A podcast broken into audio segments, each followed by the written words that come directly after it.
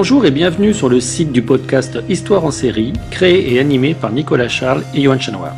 Au programme, une analyse des séries d'hier, d'aujourd'hui et de demain par les spécialistes des questions mobilisées par nos shows préférés.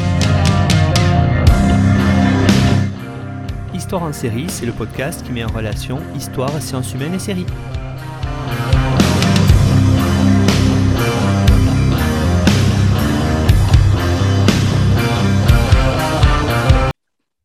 Bonjour à toutes et tous et bienvenue sur le podcast Histoire en série. Je suis Elodie Conti et aujourd'hui je vous présente la seconde émission du cycle consacré aux femmes dans l'histoire à travers les séries.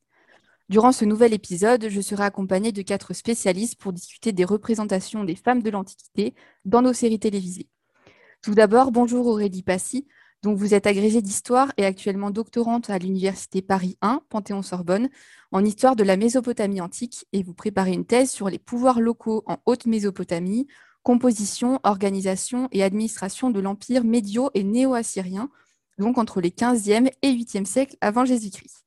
Nous pouvons actuellement vous retrouver en librairie avec votre ouvrage coécrit avec Thierry Soulard et paru en février dernier sous le titre Les mystères du trône de fer, c'est tome 2, la clarté de l'histoire, la brume des légendes, et qui décrypte donc l'utilisation de l'histoire dans la saga du trône de fer. Nous sommes également en compagnie d'Anastasia Payard. Bonjour Anastasia. Donc, vous êtes également doctorante en archéologie grecque à l'Université de Lille. Et après un mémoire de recherche en archéologie portant sur le culte d'Athéna dans l'espace cycladique, transfert et influence depuis l'époque géométrique jusqu'à la fin de l'époque hellénistique, c'est-à-dire du XXe au 1er siècle avant Jésus-Christ, votre thèse porte désormais sur Athéna, nommer la déesse, caractériser ses espaces et ses cultes dans le monde grec antique. Et puis nous pouvons aussi vous écouter dans un précédent épisode du podcast, le numéro 44, dans lequel vous nous décryptiez la série 3. Également, bonjour Élise Pampanet, vous êtes enseignante en lettres classiques dans le secondaire et docteur en langue, histoire, civilisation des mondes anciens, après une thèse qui a été consacrée aux représentations imagières et textuelles des femmes sur les monuments funéraires attiques classiques et qui a été soutenu en 2019 à l'Université Lyon 2. Vous êtes aussi membre fondatrice de l'association Antiquipop, qui s'intéresse à la réception de l'Antiquité dans la culture contemporaine. Et justement, notre dernière invitée, Gaëlle Perrault, travaille également en lien avec cette association. bonjour Gaëlle, vous êtes doctorante en histoire romaine à l'Université Lyon 3 et à terre en histoire ancienne à l'Université d'Aix-Marseille. Et votre thèse porte sur les communautés civiles et militaires du Limès, sociabilité et identité autour des camps romains rénants, 27 avant Jésus-Christ jusqu'à 285 après Jésus-Christ. Il me faut aussi souligner que vous dirigez avec Fabien Bièvre-Perrin et Vincent Chaulier la revue d'histoire, d'histoire de l'art et d'archéologie qui s'appelle Frontières et qui est disponible en open access. Le cinquième numéro va sortir en décembre 2021. Il portera sur les frontières des genres dans l'Antiquité et au Moyen Âge et il a justement été réalisé sous la direction scientifique d'Élise, dont nous venons de faire la connaissance. Et puis, vous venez aussi de lancer euh, l'appel à contribution pour un prochain numéro qui portera sur la mort et ses frontières. Et comme d'habitude, bah, vous pourrez retrouver les liens de tous les travaux que je viens de citer dans la description de l'épisode. Après ces présentations, il est temps de commencer notre discussion. Et tout d'abord, je tiens à vous mettre en garde, auditrices et auditeurs, face aux spoilers que vous pourrez peut-être rencontrer au cours de votre écoute. Vous trouvez la liste de toutes les séries qui seront évoquées également dans la description de l'épisode. Et je laisse maintenant la parole à Élise qui va nous parler de l'objectif de l'émission d'aujourd'hui. Bonjour.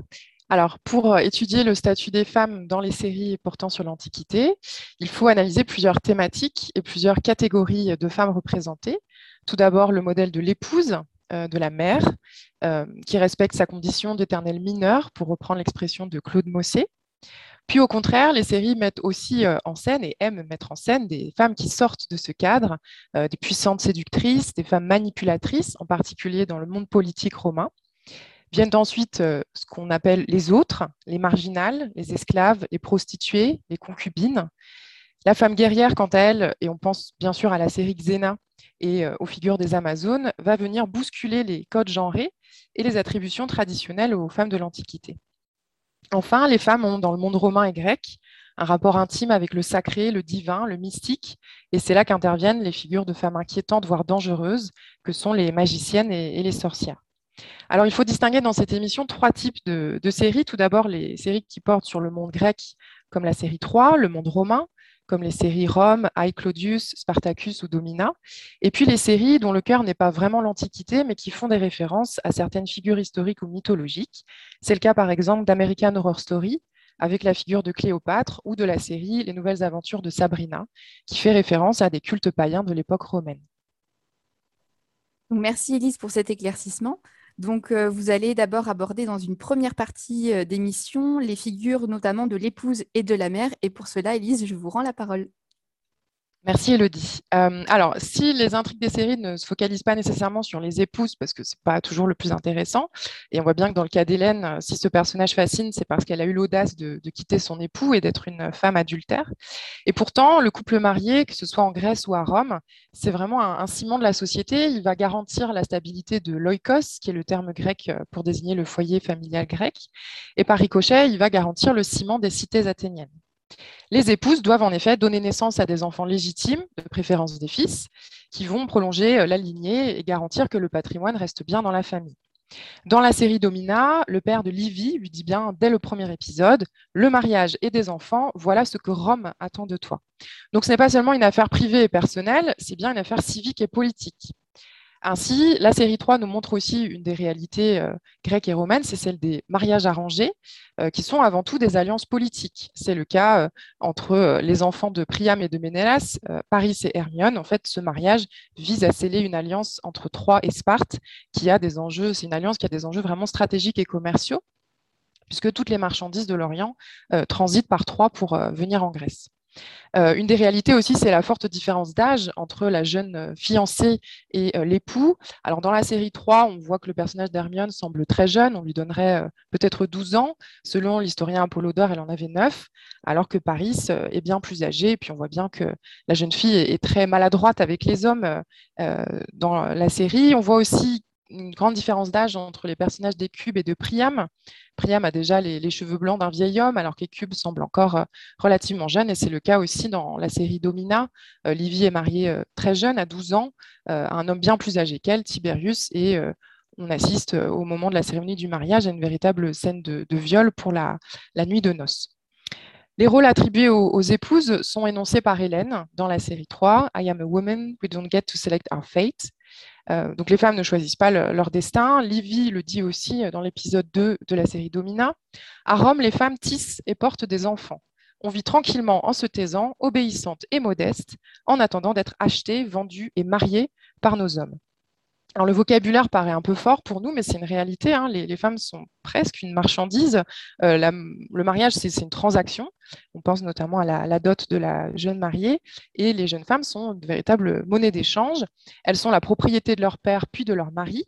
On parle de curios chez les Grecs, c'est le nom du tuteur légal. Euh, donc, c'est d'abord le père, puis le mari de la jeune fille. Et la cérémonie du mariage elle-même, en Grèce comme à Rome, inclut une vraie euh, procession très symbolique de la maison d'enfance de la jeune fille jusqu'à celle de son nouvel époux.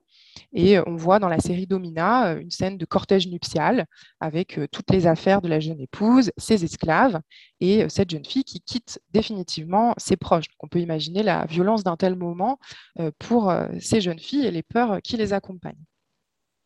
À Athènes et dans d'autres cités grecques, une, femme dans son onomastique, c'est-à-dire la manière de la nommer, dans son état civil et aussi par exemple sur son inscription funéraire, ce qu'on appelle des épitaphes, est définie de manière relative à ses tuteurs, comme fille de X et épouse de Y.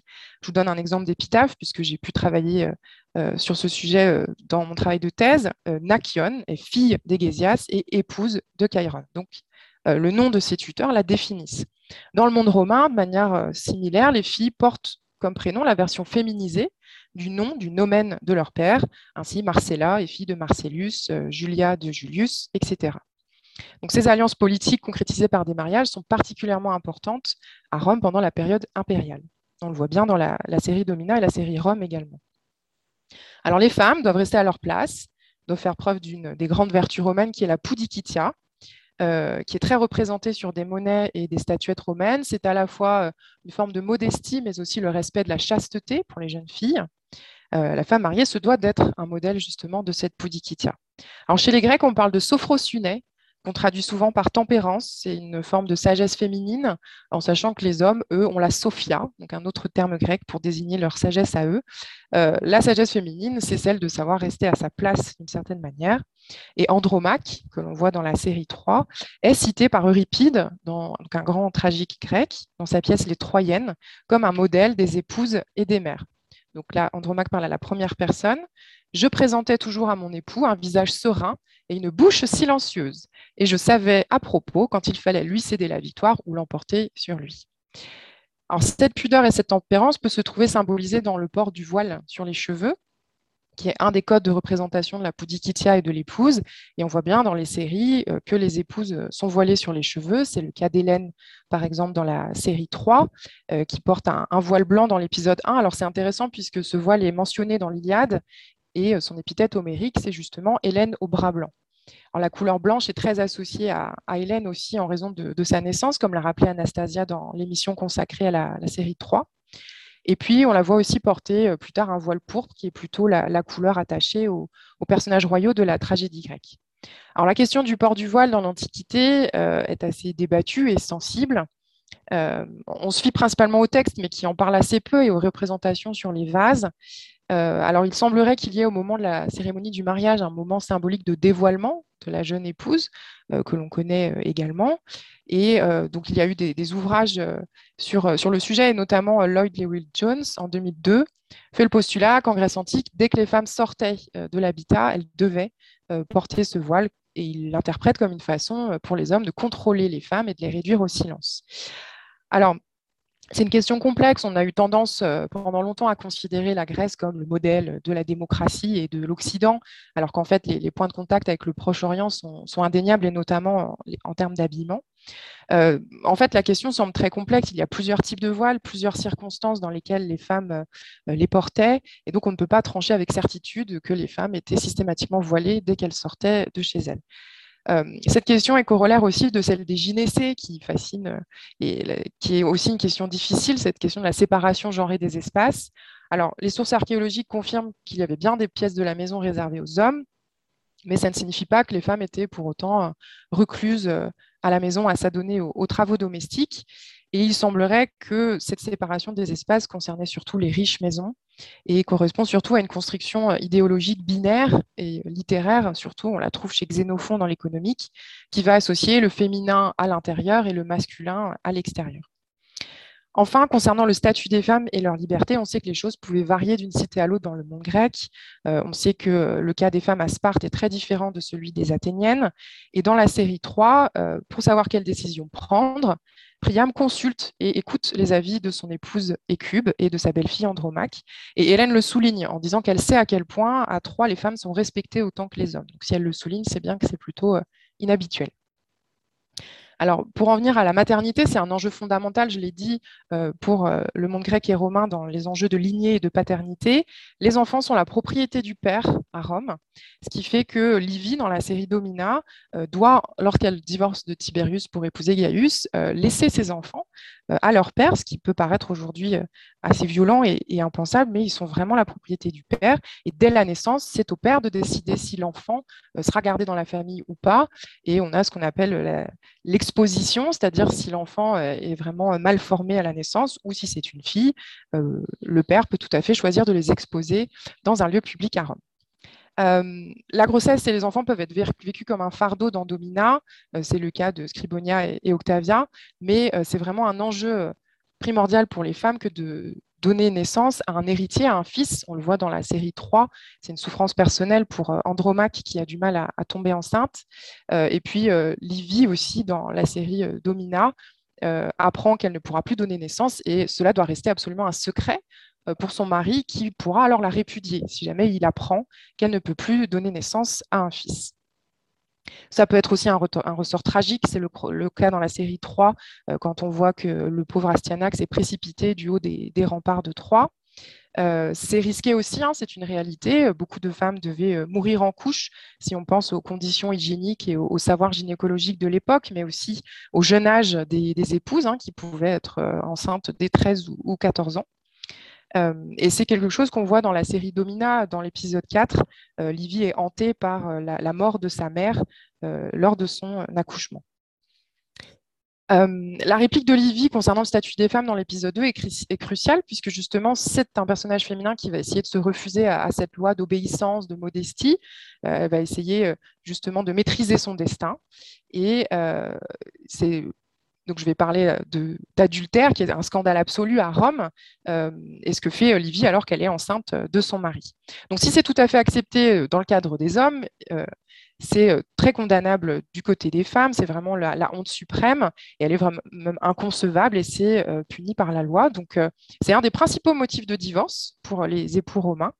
Et dans l'épisode 4 de la série Domina, Scribonia explique à sa fille Julia que le mariage, c'est pas histoire d'amour, ça doit servir les intérêts de la famille. Mais que, bon, ensuite, une fois qu'elle respecte les codes, les règles du jeu, dit sa mère, c'est-à-dire qu'elle donne des enfants à, son époux, elle peut à peu près faire ce qu'elle veut, et donc elle sous-entend euh, qu'elle peut euh, être adultère tant qu'elle est discrète. Donc c'est une façon aussi pour la mère euh, d'admettre qu'elle-même s'est adonnée à, l'adultère, et c'est vraiment un aveu à, demi-mot ici de la part de sa mère. Puisqu'on parle d'adultère, Hélène est justement un des personnages alors très controversée et son image est assez différente en fonction des versions que l'on a, que l'on soit dans l'Iliade ou dans les différentes tragédies de Euh, Hélène est plus ou moins la, figure de la perfidie puisqu'elle a quitté son époux mais aussi sa fille Hermione pour rejoindre son amant Paris il faut dire que dans l'Iliade, euh, certains passages montrent qu'en fait, elle, a suivi Paris à contre-coeur et qu'elle regrette euh, son premier époux et puis euh, sa fille.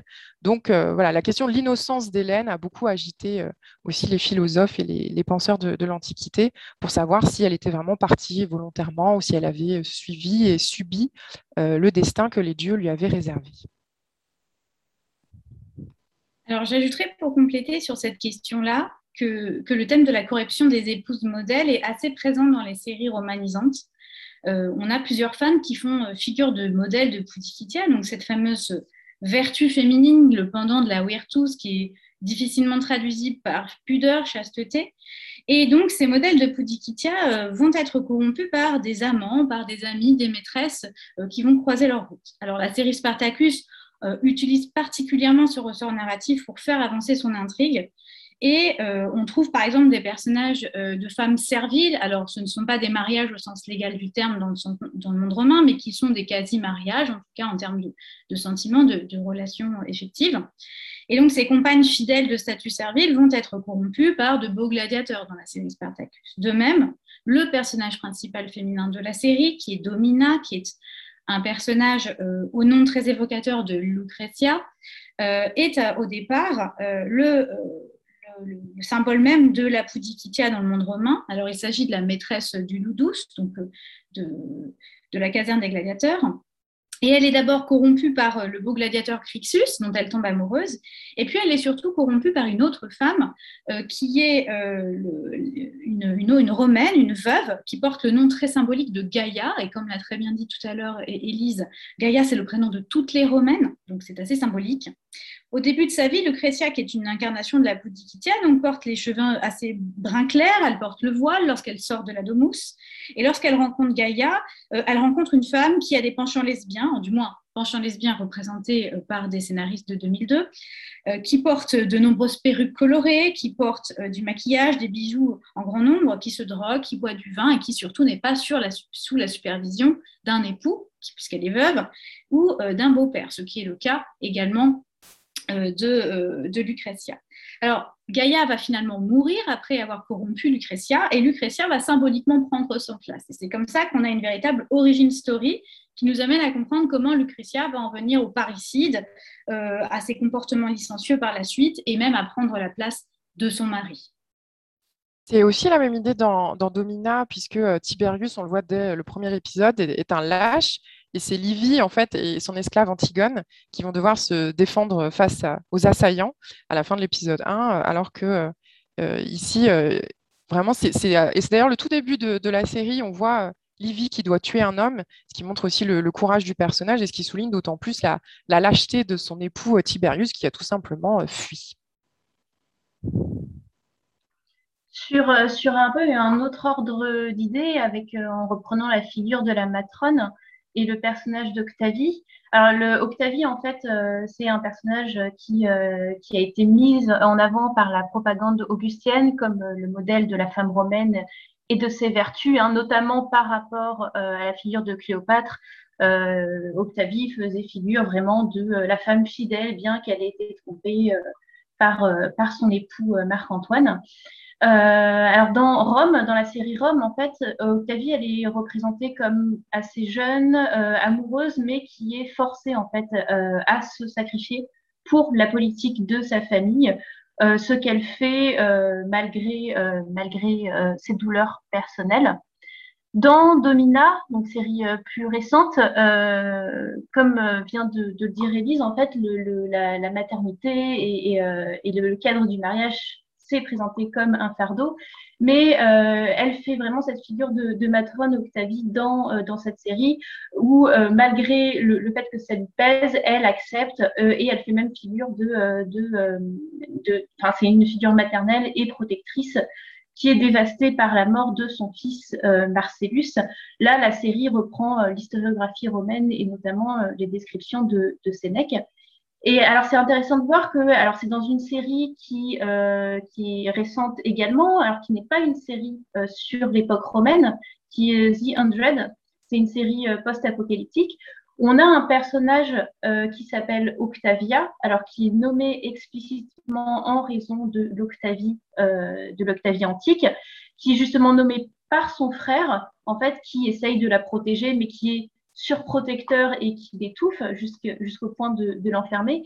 Et en fait, tout le parcours euh, de ce personnage-là, de ce personnage d'Octavia, c'est justement de s'émanciper de la tutelle de son frère euh, en choisissant des chemins qui sont non conventionnels. Justement, on s'éloigne là, on transgresse un petit peu cette figure de euh, l'Octavie euh, comme figure de, la matrone romaine. Et, donc, on a ce personnage-là qui évolue et qui va même jusque dans une cruauté plus extrême dans, dans, par exemple, la saison 5. Merci à vous de nous avoir éclairé sur ces premiers modèles de femmes. Et vous allez désormais vous intéresser à l'intérêt particulier des séries envers ces femmes qui sortent du cadre, comme le disait Élise plus tôt, et plus largement nous décrypter le rapport qu'entretiennent les femmes de l'Antiquité avec le pouvoir. Et pour cela, je vous laisse donc Aurélie nous en dire plus sur le sujet.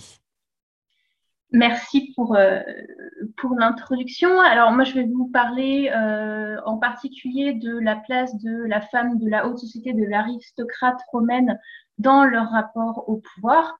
Alors dans les séries euh, romaines, euh, les aristocrates sont mis en scène en fait dans des séries dont le cœur vraiment euh, de l'intrigue c'est euh, une intrigue politique. Hein, donc avec Claudius, Rome et Domina. Il y a également le cas dans Spartacus un petit peu, même si le cœur de l'intrigue n'est pas pleinement, pas pleinement des éléments politiques. Alors ces femmes, elles n'exercent pas de charge politique officielle. En revanche, ce sont des femmes qui sont dans le cercle familial des hommes politiques importants et elles participent plus ou moins directement ou volontairement au pouvoir politique. Et en fait, ces séries forment vraiment dans notre imaginaire la figure de la femme romaine comme étant essentiellement une intrigante. Et ces, ces, séries, en fait, relèguent les aspects plus historiques, on va dire, des aristocrates euh, romaines à l'état de détail, voire en ne les montrant pas. Mais par exemple, le rôle de la femme comme évergette, euh, qui va financer des constructions ou des jeux, hein, que l'on connaît par des sources épigraphiques, c'est euh, presque absent de ces séries-là. On a parfois dans Rome ou dans Domina des apparitions publiques euh, de Livy, de Atia, mais ça reste en marge euh, d'un élément de l'intrigue. Et donc voilà, l'intrigue est vraiment portée sur les actions qui vont avoir un impact politique. Alors pour exercer leur pouvoir, elles ont plusieurs outils ou façons d'agir. Euh, à leur disposition des outils euh, où se mêlent des réalités à la fois historiques, mais aussi des représentations qui sont issues des auteurs classiques et transmises par euh, l'historiographie jusqu'à le premier élément, c'est le mariage. Donc, Élise a longuement évoqué l'importance vraiment du rôle politique et civique du mariage. Hein, et pour le coup, ces trois séries montrent bien hein, l'aspect profondément politique de ces mariages. Alors, les femmes peuvent agir sur ces mariages. par le biais de conseils, de propositions, de négociations. Hein. Euh, on sait par exemple que euh, Octavia organisa les noces entre Cléopâtre Sélénée, donc une fille de Marc-Antoine, et Juba II euh, de Numidie. Alors dans la série Domina, les femmes sont actrices. Hein. elles sont conscientes des enjeux politiques et elles cherchent à marier leurs enfants ou à se marier elles-mêmes en fonction des avantages politiques que cela peut leur apporter. Dans la série Rome, au tout début dans la saison 1, le personnage d'Atia est l'instigatrice de la tentative de mariage entre Pompée et Octavie. Là, pour le coup, la série lui donne un plus grand rôle que ce que les sources nous rapportent.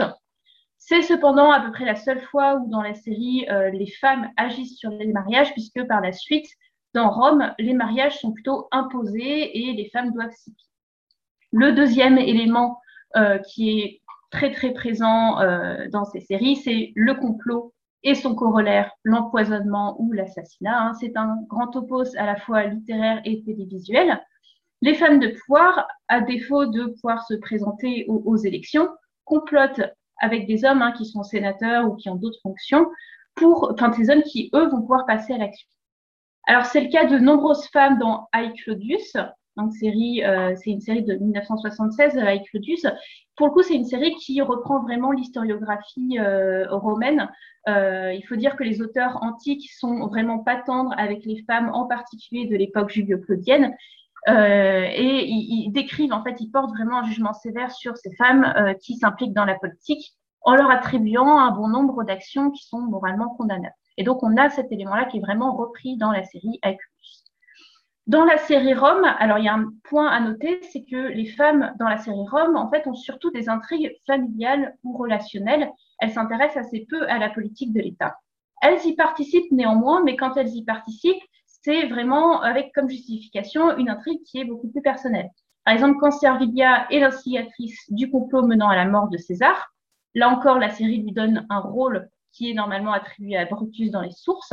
Euh, mais quand elle, elle, prend part à ce complot, sa motivation, c'est vraiment une vengeance personnelle contre César et contre Atia. Troisième élément qui est bien montré dans la relation des femmes et du pouvoir, c'est la manipulation par le sexe. Là, on est dans des représentations qui sont vraiment contemporaines euh, de pouvoir féminin, alors qui ne sont pas absentes des sources, mais qui sont euh, mises en avant par des séries comme Rome ou Spartacus, parce que ça fait partie des arguments de vente de la série, on a euh, cet élément-là avec le personnage d'Atia hein, dans la série Rome. C'est un aspect qui est moins présent dans Domina, qui n'est pas forcément complètement absent, mais qui est euh, beaucoup plus ambigu et marginal. Donc là, on a une vraie évolution dans la représentation euh, de, de, cette façon d'exercer le, le, pouvoir et d'exercer son influence. Enfin, quatrième et dernier élément qu'on peut voir, c'est le rôle de conseillère. Alors, c'est un rôle qui, dans I, Claudius, est totalement dévoyé, euh, puisque les femmes, en fait, quand elles conseillent leur époux, c'est souvent parce qu'il y a derrière une intrigue, un complot, etc. En revanche, c'est vraiment présent dans Domina où euh, les femmes, en fait, ont vraiment un rôle de conseil auprès de leurs frères, de leur époux, etc. Là, on reprend un petit peu euh, un rôle qu'elles pouvaient avoir dans des, des, écrits classiques de John Cassius ou de Swetton où euh, Octavie et Livy sont présentées comme euh, des conseillères. C'est une dimension qui est euh, donc plus visible dans Domina, qui est une série qui se place plutôt du point de vue des femmes et qui donne une nouvelle dimension. on a moins ce côté intrigant qui est souvent associé à l'égoïsme et on est plus dans le côté érudition et réflexion. donc, en parallèle de ces femmes, de ces figures en fait de femmes de pouvoir, on a euh, ces femmes de pouvoir aussi qui sont représentées euh, dans des situations où euh, on va montrer leur solitude en fait. Donc le sentiment de solitude va souvent se révéler dans des moments de faiblesse lorsque le personnage est seul ou alors dans son cercle le plus proche. Donc, euh, dans Rome, par exemple, le personnage d'Atia, qu'on a déjà présenté à de multiples reprises, est présenté vraiment comme une femme forte, intelligente, intrigante, et souvent sollicitée en fait euh, en rapport avec les puissants réseaux relationnels dans lesquels elle va évoluer. Euh, son oncle est Jules César, hein, son amant Marc-Antoine, son fils le futur Auguste, et, et elle possède une grande liberté d'action de par son statut de veuve Pourtant, c'est une femme qui est isolée. Hein. Il a, on, a une scène en fait qui va la représenter en larmes, accablée par la solitude, après qu'elle ait, euh, il me semble, hein, euh, comploté contre euh, Servilia. Donc elle le dit elle-même, hein, elle se sent seule et en fait seul son fils vient à ce moment la soutenir, assiste à ce moment de faiblesse où elle se laisse aller à ses émotions. On a également d'autres femmes qui vont subir le même sort dans une moindre mesure, hein, puisqu'elles elles ne sont pas euh, en souffrance comme Atia. On a Domina, euh, donc Livy dans la série euh, Domina, qui, elle, est proche de nombreux hommes de pouvoir, mais aussi de femmes comme Octavie ou Scribonia. Pourtant, ces amitiés féminines sont quand même assez hypocrites, contraintes en fait par des relations matrimoniales et euh, présente Livy comme une femme qui reste quand même isolée face à sa propre intelligence et euh, son génie politique. On a également d'autres femmes qui vont remplir ce rôle euh, dans, dans des séries plus centrées sur le monde barbare. Donc on a par exemple la, la mère de Tusnelda dans Barbaron qui est vraiment animée par l'ambition, mais aussi Amena euh, dans Britannia, euh, qui est vraiment le personnage isolé par excellence. Donc ces femmes, en fait, répondent vraiment à un archétype selon lequel la femme de pouvoir, en raison de, je vais le dire, hein, sa trop grande intelligence, serait forcément malheureuse, puisqu'elle ne pourrait pas accomplir son rôle de femme euh, modèle, hein, c'est-à-dire en étant une mère comblée, et reste en fait une, femme dévorée par son ambition, euh, par son hypocrisie, qui va en fait ronger sa relation aux autres euh, et euh, notamment sa relation aux hommes qui vont se défier d'elle, aux femmes qui vont la jalouser et à leurs propres enfants, qui vont les craindre en fait. Donc en fait, la femme de pouvoir, elle est condamnée à être seule dans les séries, c'est un petit peu la morale qu'on peut en tirer. Alors, il y a euh, une autre figure de femmes de pouvoir dans les séries antiques, alors qui ne sont pas des aristocrates romaines, mais qui sont les reines. Alors, dans un monde de séries où les intrigues se déroulent essentiellement à la charnière du 1er siècle avant, 1er siècle après Jésus-Christ, donc fin de République romaine, début d'Empire, les reines, en fait, ne sont pas romaines, mais elles sont barbares, entre guillemets. Alors, par barbare, faut entendre euh, bretonne, euh, bretonne, germaine, ou alors des reines plutôt orientales. Euh, Camelot et Troie, alors qui se situent pas dans cette période-là, mettent aussi en scène des reines qui ne, qui ne sont pas romaines, hein, qui sont entre guillemets barbares. Alors ces reines, elles sont le plus souvent construites à partir de modèles antiques et de représentations contemporaines relativement traditionnelles, Hein, on peut penser euh, à Cléopâtre qui, euh, par exemple, dans la saison 2, reprend euh, un bon nombre de clichés orientalistes qui lui sont traditionnellement associés, comme la cruauté, l'égoïsme ou l'hypersexualisation. on a toutefois certaines, enfin des séries qui tentent de déroger aux représentations classiques. C'est le cas, par exemple, de Hélène dans Troie, euh, donc là, je vous renvoie aussi au podcast euh, d'Anastasia sur, euh, sur 3. Mais on a une Hélène, en fait, qui essaye de sortir de cette image de femme qui subit, en fait, et c'est une, une, femme, une reine qui choisit, hein, vraiment. C'est elle qui choisit de monter dans le bateau de Paris sans que ce dernier soit au courant. Alors, dans les séries récentes, ces femmes sont construites en opposition frontale à Rome. C'est le cas de Tusnelda ou de Kera, par exemple, qui incarnent toutes les deux un pouvoir militaire féminin, on y reviendra plus tard, donc je ne développe pas, ou euh, qui sont vues comme étrangères. C'est le cas de Cléopâtre et d'Hélène. Leurs particularités culturelles sont notamment marquées par leurs costumes. On pense à Tusnelda et sa représentation avec des peintures rituelles, donc qui sont très dans le stéréotype du barbare germain, mais qui sont là pour marquer aussi la différence avec Rome. Euh, le personnage de Kéra dans Britannia, qui reprend en fait la figure de la femme celte avec qui est rousse, qui est euh, lors de son couronnement habillée en blanc.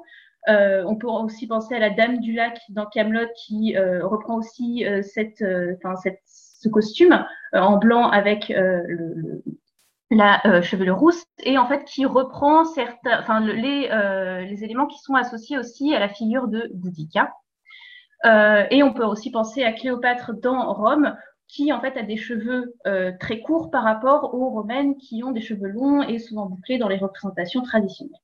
Alors cet élément est aussi à mettre en lien, en particulier pour Kira et Tusnelda, avec la reprise de, des récits nationalistes. On sait que certaines figures antiques ont été reprises dans ces récits nationalistes. Hein. on pense à Vercingétorix, à Boudica pour les Anglais, à Arminius pour les Allemands. Et on a euh, deux séries, donc Britannia et Barbarène, qui sont respectivement une production à moitié anglaise pour Britannia et euh, allemande pour Barbarène, en fait, qui euh, réactive ces figures euh, qui sont des figures reprises pour présenter une forme d'union nationale, entre guillemets, et de résistance à une forme d'impérialisme, avec le personnage de Kera dans Britannia qui reprend les caractéristiques de Boudica, et le personnage de Tusnelda, en fait, dans Barbarène, alors qui normalement, Tusnelda, c'est la femme d'Arminius, euh, qui, dans Barbarène, est euh, poussé plus sur le devant par rapport à Arminius, euh, et qui est mise en scène voilà, comme cette femme qui va s'opposer à Rome pour libérer son Dernier point assez rapidement, ces femmes se caractérisent aussi par le fait qu'elles choisissent leur propre sexualité, contrairement aux romaines hein, qui sont, on l'a vu, forcées. Même dans Camelot, euh, ou alors sans parler de relations sexuelles parce qu'on ne peut pas en parler, mais euh, le choix que Guenièvre fait de partir avec Lançon en fait participe justement à la construire comme une femme qui est devenue plus forte ou émancipée. Parfois, on retombe dans le stéréotype de la femme fatale avec Cléopâtre et le personnage de Aménia dans Britannia. Euh, mais voilà, cet élément de choisir sa sexualité est important pour caractériser ces femmes. C'est vrai que quand on parle de reine, et Aurélie en a bien parlé, euh, on pense euh, beaucoup à Cléopâtre, qui est une figure ambivalente. Et je vais vous parler un petit peu de l'histoire de la réception de Cléopâtre, qui est assez euh, longue et assez intéressante. Cléopâtre a toujours pâti des, des topoi, donc des lieux communs relatifs au monde oriental dans la littérature romaine. Et elle va incarner jusqu'à nos jours les excès de la royauté, mais aussi ce qu'on appelle la truffée, c'est-à-dire un, mode de vie décadent à l'oriental, euh, à Rome, avec le stéréotype de la paresse, de la luxure, des banquets euh, outranciers, qui vont complètement à l'encontre de la morale des anciens, qu'on appelle le mos maiorum. Alors pour ce qui est de sa grande beauté, qu'on connaît notamment euh, grâce à Astérix, c'est l'histoire de, son nez. Donc sa, grande beauté, en fait, elle est évoquée seulement tardivement, à partir du Moyen Âge, et les sources antiques ne parlent pas tellement de Cléopâtre de cette façon. Chez Plutarque, par exemple, il dit qu'elle n'a aucune euh, supériorité physique sur les autres femmes.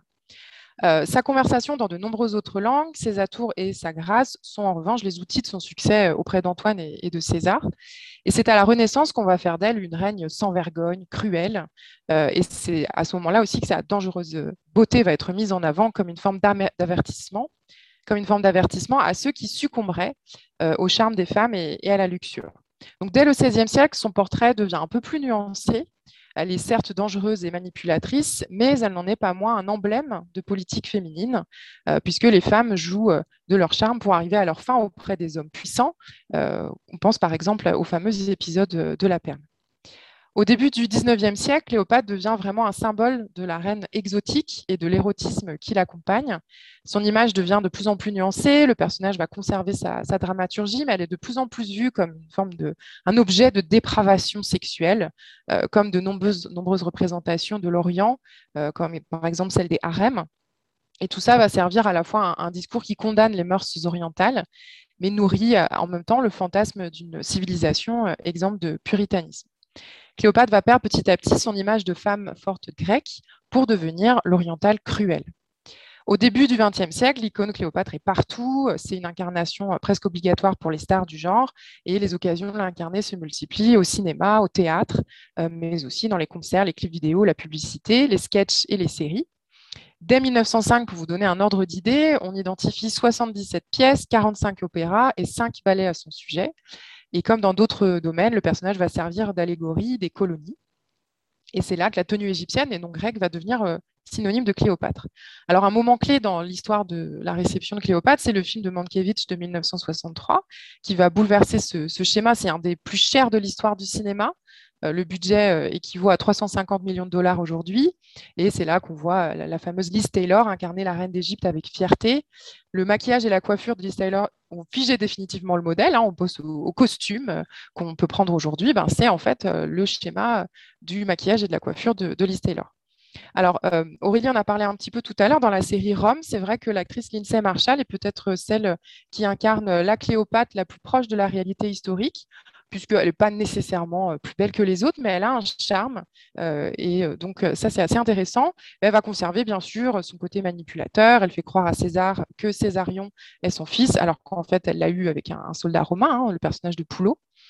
Physiquement, on peut dire qu'elle mêle égyptianité et grécité, ce qui amène une certaine cohérence aussi par rapport au personnage. Et euh, comme celle qui l'incarne après elle, la Cléopâtre de Rome est encore aussi marquée par l'esthétique euh, du film de 63. On le voit euh, notamment avec le clip de Katy Perry dans Dark Horse, que vous avez sans doute vu. Et alors, le paroxysme du personnage de Lise, Cléopatra, est incarné dans la série American Horror Story, qui est aussi friande de références à l'Antiquité, hein, puisque pour être identifiable à Alice Taylor, l'acteur a le crâne rasé, mais s'habille également régulièrement à l'égyptienne. Je ferai un tout petit aparté, euh, puisque le temps nous manque, sur euh, une scène très connue qu'on retrouve beaucoup euh, dans plusieurs séries antiquisantes. Je pense à Spartacus de manière explicite, mais on le trouve aussi dans Camelot de manière indirecte. On le voit dans beaucoup de bandes dessinées, dans des films également. Donc, bandes dessinées, je pense aux Aigles de Rome, par exemple. Donc cette scène qu'on voit un peu partout dans la pop culture, c'est une scène qui dépeint des femmes et souvent des aristocrates qui vont pénétrer dans des camps de, des camps romains euh, de manière plus ou moins illégale, euh, généralement la nuit, généralement nue également, euh, pour avoir des relations sexuelles avec leur mari dans des lieux interdits ou avec des soldats en garnison. En tout cas, on est ici dans quelque chose qui est de l'ordre du scandale et de l'illicite. Alors, cette scène sont issues en fait d'un épisode assez fameux dans la littérature antique, qui est dépeint notamment par Tacite et par Plutarque, qui est celui du déshonneur de la femme du légat consulaire de Pannonie, qui s'appelle Cornelia, et qui euh, d'ailleurs fut condamnée avec ses complices euh, par euh, Caligula. C'est une femme donc, qui va pénétrer, qui aurait pénétré, d'après Tacite et Plutarque, dans un camp légionnaire, par la, lors, de, lors, de, la nuit, pardon, donc facilité, une intrusion qui, a été facilitée par la nuit tombée, et qui également était déguisée en soldat. Euh, ce qui est considéré comme le plus scandaleux, c'est qu'elle aurait eu des relations sexuelles au moins avec euh, un des hommes euh, dans les Principia, c'est-à-dire une sorte de quartier général du camp, où se trouvait notamment la fameuse chapelle des enseignes, donc un lieu qui est relativement sacré. Alors, c'est quelque chose qui est dépeint dans toutes les séries un, peu ad nauseam, mais qui, fait écho à un vrai débat dans le monde romain sur la présence des femmes, euh, des officiers supérieurs auprès de leurs époux en campagne, puisque clairement, euh, les officiers supérieurs, c'est-à-dire de rang sénatorial ou équestre, étaient autorisés à l'époque républicaine comme l'époque impériale à voyager avec leurs enfants et leurs femmes. toutefois, c'est une pratique qui était assez réprouvée par la morale, notamment lorsque la campagne devenait difficile et en dehors des quartiers d'hiver. Et euh, c'est quelque chose qui était un peu tendu et qui a suscité notamment un débat au Sénat au 21 après Jésus-Christ, euh, malheureusement sur lequel je n'ai pas le temps de m'étendre. il faut bien comprendre qu'on est toujours un peu sur la tangente entre la volonté des, sénateurs et des, chevaliers de faire venir avec eux leurs épouses pour, euh, pour garder le moral, notamment avec l'allongement des, conquêtes et des campagnes à la fin de la République, et parallèlement avec le danger de la corruption de ces femmes et des les différentes erreurs qui pouvaient être prises par les généraux euh, euh, pour la volonté, pour, pour sauvegarder leur, leur, sûreté, etc., etc. Donc merci à toutes pour ces très intéressantes explications. Donc nous passons donc à la troisième partie de l'émission consacrée aux autres, à ces femmes du peuple, à ces marginales, pêle-mêle aux esclaves, aux prostituées, aux concubines, aux prisonnières de guerre. Et c'est vous, Anastasia, qui allez nous en parler en premier. Merci Elodie pour, euh, pour l'introduction. Donc, euh, dans l'ensemble de ces représentations télévisuelles sur l'Antiquité, les femmes de conditions modestes, on le voit, sont sous-représentées et restent très souvent, très très majoritairement à l'arrière-plan. Elles sont rarement explicitement nommées, euh, sauf si elles possèdent un rôle dans le scénario. Hein. Dans Barbaren, euh, on a le seul en fait, le personnage de Tusnelda est bien identifié en tant que personnage principal de la série. Ces personnages féminins sont utilisés comme figurants pour donner un peu de vie et de réalisme à la série. Cela relègue en général les femmes du peuple, les épouses, les mères et les filles, à des éléments de décor, euh, à des plantes vertes, hein, si, je peux dire, euh, sans intérêt euh, pour le scénario. Elles sont parfois simples passantes, marchandes, prostituées, représentées vêtues ou nues, selon la scène et l'atmosphère désirée par les réalisateurs. La femme modeste est un élément anecdotique qui va parfois être l'amante passagère du héros masculin, le bienheureux. Donc, dans trois, Priam, par exemple, va avoir une amante qui est une modeste bergère et qui va nous rester entièrement anonyme. Parmi les séries concernant l'Antiquité romaine, on va noter l'exception de Rome, qui présente une femme de la plèbe, donc Niobe, qui est l'épouse de Lucius Vorenus et la mère de ses deux filles. Ce personnage introduit une, autre vision de la femme à Rome, qui n'est pas plongée dans les intrigues de la guerre civile, mais restreinte à la vie euh, familiale et plus largement à la vie de son quartier. Elle va y fréquenter d'autres femmes qui vont évoluer dans le même îlot d'habitation, que ce soit sa sœur, une amie proche, euh, une amie euh, qui va détenir ses secrets, mais aussi une aruspice qui va lire pour elle son avenir dans les entrailles. Donc en fait, on assiste ici à la vie d'une femme modeste dans son univers restreint avec ses fréquentations euh, qui sont essentiellement féminines si on exclut euh, son mari et euh, son amant. Et ses espoirs également, on va également suivre ses espoirs pour son ascension sociale, celle de son mari et celle de ses filles. Dans Domina également, on a le personnage d'Antigone, qui est une esclave affranchie, qui représente ces femmes qui ont eu la chance de s'élever en raison de leur réseau, mais surtout de leurs compétences, puisque Antigone est une sage-femme et euh, une herboriste, guérisseuse ou empoisonneuse euh, selon la situation, qui évolue euh, toutefois dans un milieu social privilégié auprès d'hommes influents et surtout d'une femme puissante, Livy. Donc on va s'éloigner des représentations de femmes modestes, puisqu'Antigone acquiert un statut dans la haute aristocratie romaine aux côtés de femmes de pouvoir. Comme l'a très bien dit Anastasia, euh, la plupart des femmes du commun qui sont représentées dans les séries antiques et surtout dans les séries euh, qui prennent Rome comme, euh, comme théâtre sont des femmes qu'on trouve dans les foules, en fait. Des femmes qui sont au marché, qui sont dans l'amphithéâtre. Sont des femmes qui sont marquées par leur nombre, par leur emportement, leur sauvagerie même des fois, leur saleté et bien souvent leur nudité, comme le disait Anastasia ce sont des femmes qui suivent en fait des codes de représentation des foules et souvent des foules dangereuses qu'on voit déjà dans la littérature ancienne. En fait, en traitant les femmes non aristocratiques par l'image de la foule, euh, on, va mélanger toutes les formes de marginalité ensemble euh, et donc mélanger des statuts juridiques, socio-professionnels qui pourtant avaient un poids considérable à Rome. Ainsi, par exemple, on sait qu'il y avait des, professions qui euh, étaient tenues parfois par des citoyennes, comme la profession de prostituée, qui était considérée comme infamante à Rome et qui limitait celles qui, pratiquaient ces professions du plein exercice de leur citoyenneté. Donc, il y avait une véritable distinction au sein même des, citoyennes de, petites, conditions modestes à Rome, qui n'est pas, qui souvent pas représentée dans les séries. En fait, dans les séries, on a même un amalgame qui est ancien, qu'on retrouve dans l'historiographie moderne, mais qu'on retrouve aussi dans les séries, qui est celui de, euh, l'amalgame entre les espaces qui sont destinés à, l'accueil mercantile, et notamment à la vente d'alcool, et euh, les espaces dédiés à la prostitution. En fait, la prostitution pouvait bien se pratiquer dans les auberges, mais l'association des deux pratiques n'était en rien systématique. En vérité, aucune source textuelle ou archéologique nous permet de faire ce lien de manière euh, affirmative. Euh, le personnel n'était pas forcément euh, disposé à fournir ce type de service. C'est une association mentale qui provient plutôt d'une image généralement générale de l'auberge comme lieu de débauche et d'une stigmatisation morale du statut de la tavernière, et non du tavernier d'ailleurs. C'est une stigmatisation qui pourtant dans l'Antiquité n'a véritablement été entérinée dans la loi qu'au IVe siècle, euh, lorsque la profession de tavernière, à nouveau, a été frappée d'infamie. Les esclaves, elles, sont très souvent représentées dans les séries antiques.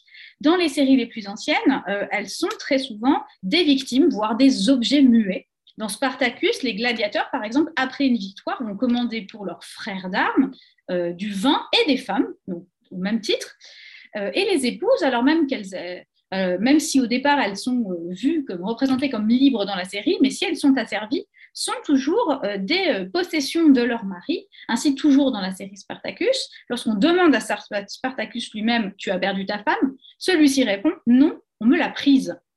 Dans les orgies, euh, toujours de la série Spartacus, mais de la plupart des séries romanisantes, notamment de, cette période 90, début, euh, début 2000, les esclaves sont souvent des objets sexuels qui sont représentés euh, à l'écran selon les codes de l'esthétique érotique sadomasochiste antiquisant. C'est-à-dire qu'elles vont porter des attributs qui participent de l'affirmation de l'opprobre social du corps servile. En gros, elles portent des haillons, elles sont nues généralement, elles portent le collier d'esclaves, la marque des esclaves, qui sont des attributs euh, qui servaient justement à montrer cette, ce statut d'esclave dans le monde romain, mais qui n'étaient absolument pas les seuls statuts de, de la condition servile. En fait, ces esclaves domestiques sont aussi souvent employés par les scénaristes pour agrémenter les scènes censées montrer la perversité des maîtres, et donc c'est pour ça que l'immense majorité est muette. Donc, on a quelques exceptions qui vont essayer de jouer sur le pathos de la condition servile, mais qui interrogent aussi notre propre représentation du viol à la télévision. Euh, en effet, euh, on a un personnage dans Spartacus qui est une esclave vierge qui va être violée, et c'est la série qui nous le dit, euh, parce qu'elle est forcée par ses maîtres à avoir des relations sexuelles avec un magistrat. Il faut savoir que les, gladiateurs, qui sont des esclaves eux-mêmes, sont aussi forcés par leur maître à avoir des relations sexuelles très nombreuses avec euh, des aristocrates. Mais dans ce cas de figure, la série ne nous montre jamais comme un viol, euh, sauf à une exception, si la relation est homosexuelle, auquel cas la scène n'est pas montrée, elle n'est pas plus érotisée, et surtout, elle est généralement traitée avec humour. Alors ça change avec le, cas de la série Domina, dont va nous parler tout de suite Élise.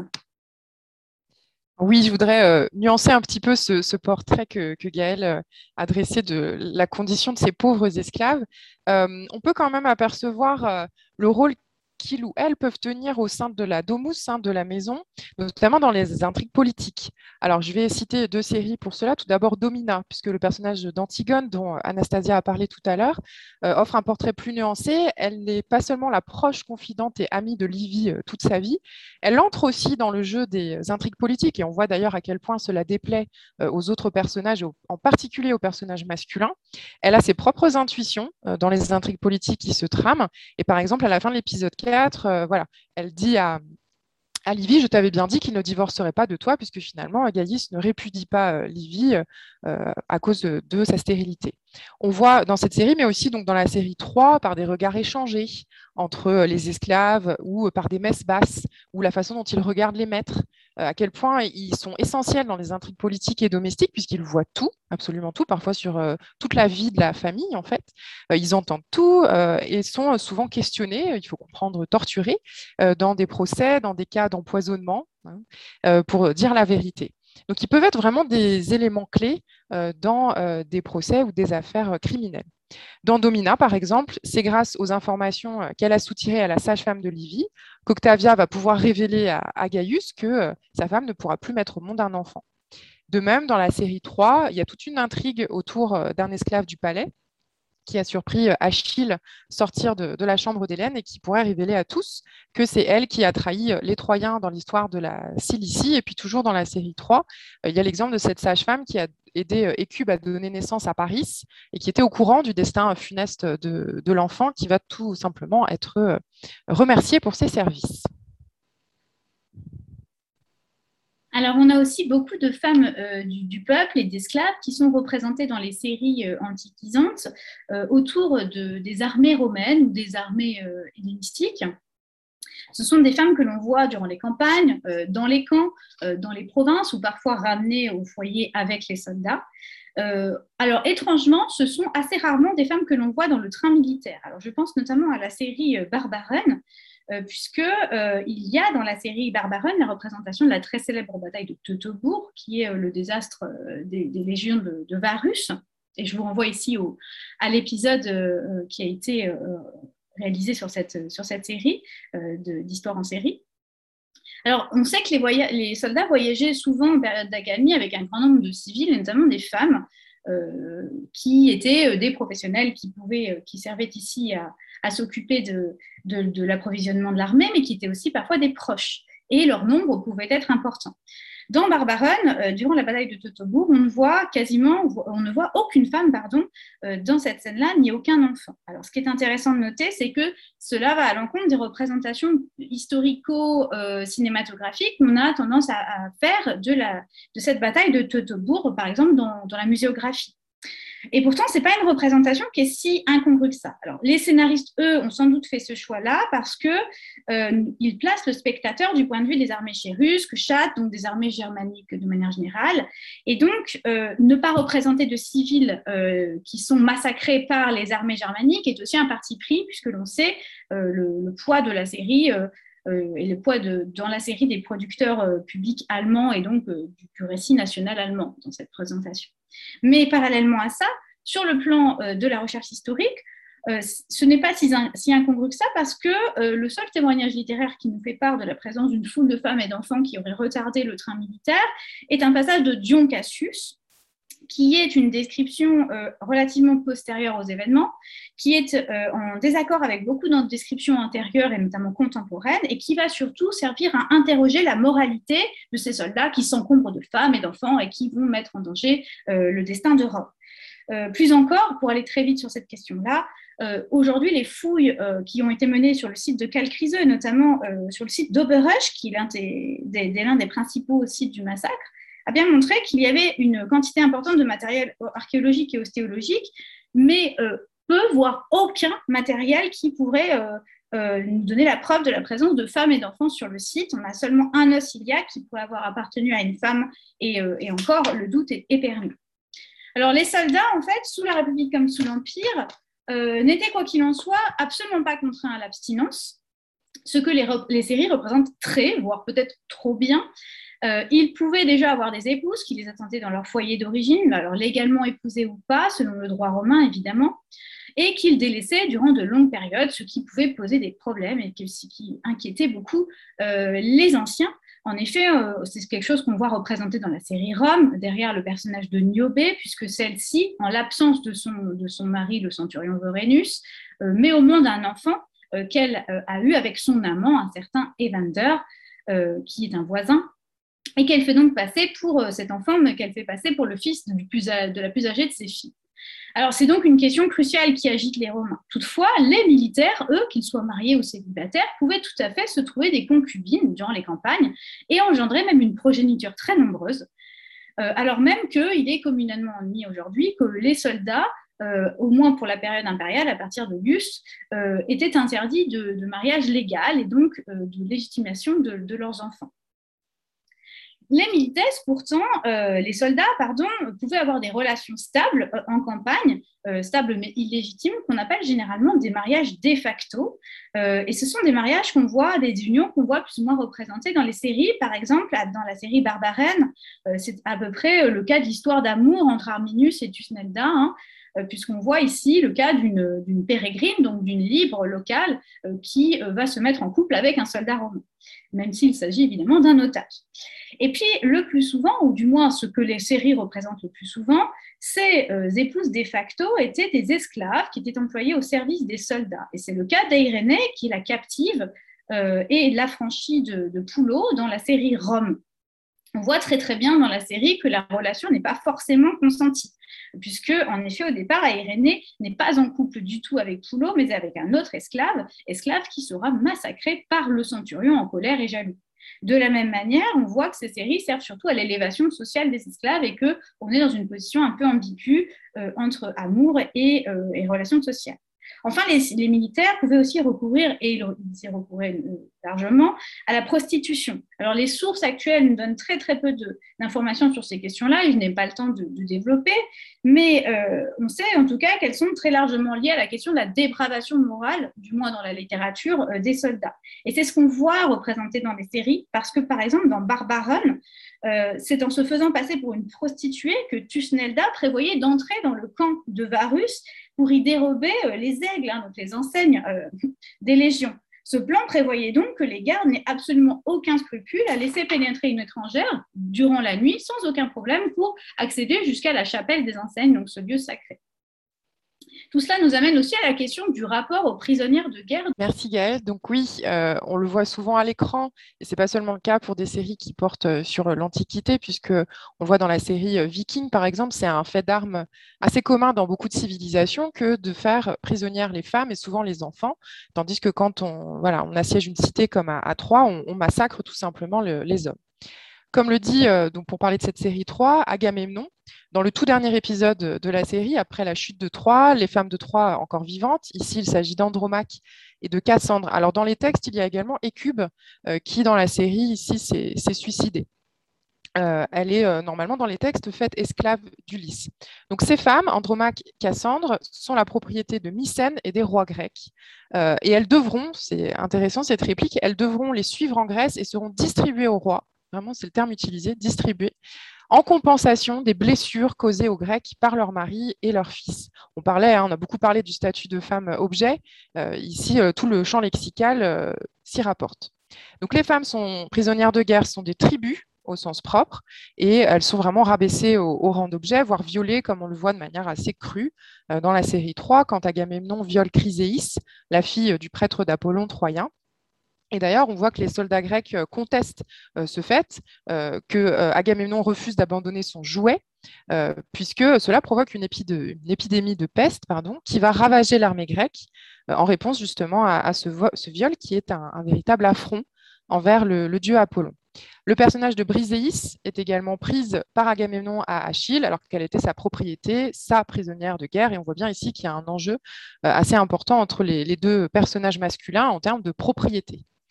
Euh, dans un tout autre registre, euh, plus léger, la série Camelot va parodier ce genre de tradition euh, qui veut que le roi Arthur viole la fille du chef de clan carmélite vaincu. Donc c'est dans le livre 3, c'est l'épisode qui s'intitule Les derniers outrages. Puis le roi Arthur, voilà, que l'on connaît, s'y refuse, mais la jeune femme a l'air déçue. Donc c'est vraiment traité sur un, ton très ironique et elle lui fait du chantage pour que quand même, voilà, il lui fasse les derniers outrages. Et Arthur finit par proposer à cette jeune femme de devenir sa maîtresse au château. Donc merci. Et après ces informations précieuses sur les femmes du peuple, c'est marginal. Il est désormais temps de se pencher sur la question des femmes sur les champs de bataille, donc qu'elles soient en périphérie de l'action ou combattantes. Et pour cela, Gaëlle, je vous laisse la parole. Alors en effet, dans plusieurs séries euh, qui vont mettre en scène des, des combats, alors c'est très souvent entre Rome et des armées étrangères, notamment des armées septentrionales, euh, comme Barbaron ou Britannia, on voit des femmes qui sont représentées sur le champ de bataille et euh, qui sont des combattantes ou des soutiens à l'armée ennemie. Alors, je vais peut-être commencer par la question du soutien aux armées ennemies et des femmes sur le champ de bataille en tant que, soutien moral et, logistique. c'est un, un point qui fait écho aux descriptions des armées étrangères qui sont produites dans la littérature. En fait, au dire des anciens, les femmes des tribus barbares, alors qu'elles soient euh, septentrionales ou, euh, ou, méridionales ou orientales, euh, sont des femmes qui participaient à l'effort de guerre d'une certaine manière. Elles se trouvaient sur le champ de bataille, disposaient pour les Bretonnes, les Gauloises ou les Germaniques sur des chariots, elles, en lisière des combats, elles encouragent les guerriers, elles leur rappellent ce qu'ils ont à perdre, et puis elles peuvent poursuivre même les fuyards. Et dans les, femmes orientales, on voit des femmes qui enterrent les morts, qui, sont là pour acquérir des armes, pour soigner les blessés qui sont là même parfois pour divertir les troupes ou même pour provoquer les prisonniers. En fait, les anciens mentionnent tous ces topoi tous ces lieux communs parce que cela les choque. La présence des femmes romaines sur le champ de bataille euh, est plutôt considérée euh, pour euh, les Romains comme un poids et même comme un danger pour l'armée tout entière. Alors, il y a une exception à cette règle, c'est la figure de la Mater Castrorum, la mère des camps. C'est un titre qui était, par exemple, notamment porté par les, épouses des empereurs et les femmes de la famille impériale. Mais les impératrices elles-mêmes avaient un peu peur de ce titre. Elles essayaient de ne pas dépasser les limites de leur fonction parce que plusieurs épouses d'impératrices ont été montrées dans les sources comme dangereuses et ambitieuses du fait de leur présence sur les champs de bataille et surtout auprès des armées. C'est le cas par exemple de Cléopâtre ou d'Agrippine. On connaît aussi des exemples de reines hellénistiques qui ont endossé d'importantes responsabilités et qui, qui étaient présentes sur les champs de bataille euh, pour assurer leur propre légitimité. C'est le cas d'Arsinoé à la bataille de Raphia en 217 avant Jésus-Christ, mais aussi de Cléopâtre VII, donc notre Cléopâtre, à Axiom, ce que la série Rome montre en partie. Mais euh, ce sont surtout des femmes combattantes et euh, chefs de guerre que l'on voit dans les séries, alors notamment dans les séries euh, Britannia et dans les séries Barbaran, qui vont mettre en scène et qui vont même centrer leur intrigue autour de ces figures de femmes, fortes barbares qui prennent les armes et qui sont des véritables duquesses, c'est-à-dire des chefs de guerre. Alors, c'est même ces séries, hein, comme l'ont dit mes, mes, consoeurs tout à l'heure, vont capitaliser fortement sur ces personnages féminins fort et fédérateur, euh, tout ça sur, euh, sur un fond de récits nationalistes, voire anticoloniaux et libertaires. Hein. Les exemples de femmes bretonnes et germaniques, pourtant, existent dans la littérature romaine, de femmes germaniques et bretonnes pardon, qui, se battent, évidemment. Par exemple, dans le récit de l'invasion des Cimbres et des Teutons, qui est célèbre, on voit les femmes germaniques qui encouragent les troupes et qui vont même se mettre à, poursuivre les fuyards en se défendant avec des haches et des bâtons. Et on voit aussi ce rôle très important des femmes, des femmes germaniques euh, avec les armes et avec la guerre euh, dans, dans, dans, la Germanie de Tacite, où femmes et enfants en fait participent à une organisation familiale de l'armée germanique et tout cela est même transcrit à travers la, dot qui va être un échange d'armement. Et on, on, est donc relativement peu étonné euh, même si c'est quelque chose de rare, que la pop culture soit aussi euh, centrée sur ces représentations de femmes germaniques qui sont de véritables berserkers. Alors, comment expliquer cet intérêt tout particulier des auteurs romains et surtout des scénaristes actuels pour ces femmes barbares combattantes? En fait, elles ne sont pas si courantes et surtout, elles étonnent à la fois notre regard contemporain, mais un Italien, un Italien de l'époque romaine, tout simplement parce que euh, Rome ne connaît pas ou très peu de cas de, femmes romaines armées et combattantes. Le service militaire est un rôle social qui est dévolu aux hommes. Les billes, l'équipement, les valeurs masculines sont celles de la force, du courage, de l'endurance. Et en fait, ces valeurs-là, si elles étaient euh, portées par les femmes, faisaient d'elles des hommes-femmes des, personnages un peu ambigus que les Romains représentent dans les satires comme des phénomènes exceptionnels, absurdes, ridiculisés, et même des exemples de perversité qui pouvaient corrompre des hommes de pouvoir. Et, là était tout le danger. Je pense ici à Néron ou à Domitien.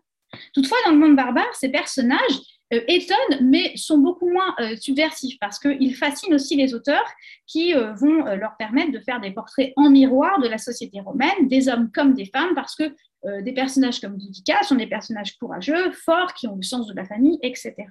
Alors, je vais euh, du coup euh, terminer sur la question de Boudica, qui a une place centrale dans la pop culture et qui est évidemment le personnage, ou peut-être les deux personnages centraux de la série Britannia. Alors, Boudica reçoit un portrait assez amélioratif dans la, dans la pop culture, et c'est un portrait qu'on retrouve en partie chez les anciens, comme je vous disais, notamment chez Tacite, alors même que Tacite euh, est dans le camp ennemi, si je puis dire, et surtout que euh, Tacite euh, avait un beau-père, Agricola, dont il a fait la biographie, qui était le prédécesseur du, gouverneur de Bretagne, qui était lui-même gouverneur de Bretagne, et donc l'homme qui a combattu Boudica. La révolte de Boudica, je vais la, résumer très rapidement pour les auditeurs, parce qu'elle est très bien connue des Anglais, comme l'ont dit mes, collègues. Euh, c'est une, révolte qui est de l'ordre du Vercingétorix en anglais.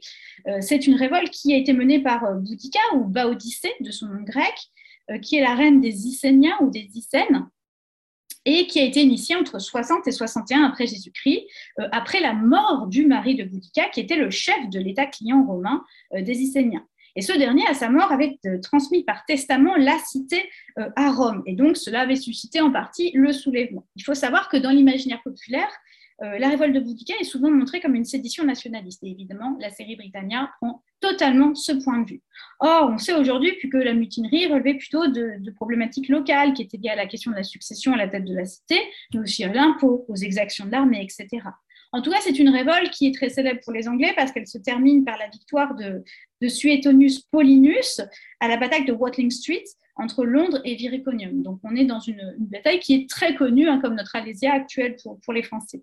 Comme l'a très bien dit Aurélie, Boudica, euh, c'est un peu euh, l'Arminius des Allemands, le Vercingétorix des Français. C'est une figure nationaliste qui est donc au centre euh, de la série Britannia. Et sa représentation actuelle, euh, elle repose tout bonnement sur un récit qui, a été produit par Dion Cassius, donc près de 150 ans après les événements. Alors, je parle ici de sa représentation physique, hein, puisque euh, Dion Cassius nous dit qu'elle était grande, rousse ou du moins d'un blond un peu enflammé, terrifiante, armée et habillée d'une tunique colorée. C'est une représentation que l'on voit tout à fait dans la série Britannia à travers deux personnages, le personnage de Kera et puis, désolé pour le spoiler, euh, euh, du personnage de Kate qui lui succède et qui est très probablement, nous ne savons pas en tout cas, euh, le, la future Boudica, enfant qui va voir la conquête claudienne et qui va, par prophétie, accueillir, va, va, libérer l'île de Bretagne. Alors, ce personnage-là, euh, il est aussi euh, dans la pop culture, dans les films, la bande dessinée, les jeux vidéo, euh, dans les Disney, hein, je pense à, au, Disney Rebelle. Et puis Tacite, lui, nous dit, ne nous décrit pas physiquement la reine, mais il nous dit qu'elle est, est relativement courageuse, qu'elle est farouche, et il l'appelle même Dux, hein, chef, chef d'État ce personnage de Boudica, il est très intéressant parce qu'il représente la figure de, euh, la résistance, euh, quoi qu'il arrive, et on la mélange souvent avec une résistance qu'on va assimiler à celle du mur d'Adrien. On va la mélanger avec la, reine des Brigantes, qui était ce peuple qui était euh, situé au niveau du mur d'Adrien, et puis même encore plus de mélange historique, on va parfois l'utiliser pour parler de toute forme de, figures résistantes, qu'elles soient des figures positives ou plus ou moins négatives. Je pense à Margaret Thatcher après la guerre des Falklands, je pense à Theresa May, qu'on a beaucoup représenté en Boudica pour dénoncer la question du Brexit ou pour encenser des mesures du Brexit. Et puis, de manière plus originale, c'est aussi le cas de Boris Johnson, alors que c'est un homme, qui s'est retrouvé hein, sur le fameux char de Boudica. Alors, pour l'anecdote, il faut savoir que le prénom Boudica est très apprécié par les Anglais et qu'on voit même que son attribution est liée aux périodes d'euroscepticisme des Anglais depuis une trentaine, cinquantaine d'années. Et euh, je terminerai très rapidement sur le personnage de Guenièvre, qui pour moi est un anti-modèle de Boudica, notamment dans les premières saisons. Puisque au début, c'est une parodie assumée de la reine. Hein. Elle n'est pas rousse, et on lui rappelle souvent qu'elle n'est pas rousse, mais elle est brune. Euh, elle, est, elle, est, faible d'esprit et d'âme, du moins dans les premières saisons.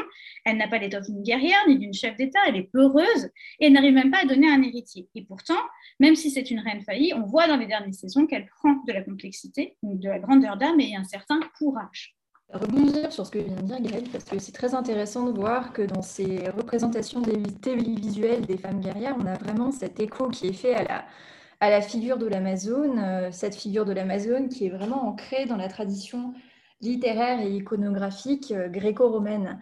Donc euh, ces femmes sont installées dans les marges du monde connu, hein. ce sont des barbares, des héroïnes qui suscitent à la fois peur, admiration et désir. Donc, euh, ce sont des figures féminines fortes euh, qui font l'objet de l'admiration des héros, euh, qui voient parfois en elles des compagnes, malheureusement, souvent après leur avoir porté le coup fatal. C'est le cas notamment d'Achille, qui, lorsqu'il tue Penthésile, se dit Ah mince, elle aurait pu faire une bonne épouse. Donc, c'est vraiment cette mort physique qui entraîne la mort de la guerrière, qui redevient alors, à ce moment-là, une femme qui peut être aimée et faire figure de la femme modèle. Donc, euh, en parallèle des Amazones barbares, la fille grecque, si elle est élevée loin des hommes euh, et de la civilisation, peut devenir une Amazone à part entière. Donc, c'est vraiment tout ce qui est du mythe, euh, tout ce qui est le mythe d'Atalante, hein, qui est la fille du roi Iasos, qui est sauvée par une ours et éduquée par des chasseurs. Elle fait preuve d'héroïsme en prenant part à la chasse du sanglier de Calydon, et c'est elle qui va donner le, coup fatal, pas le, le, premier coup, pas le coup fatal,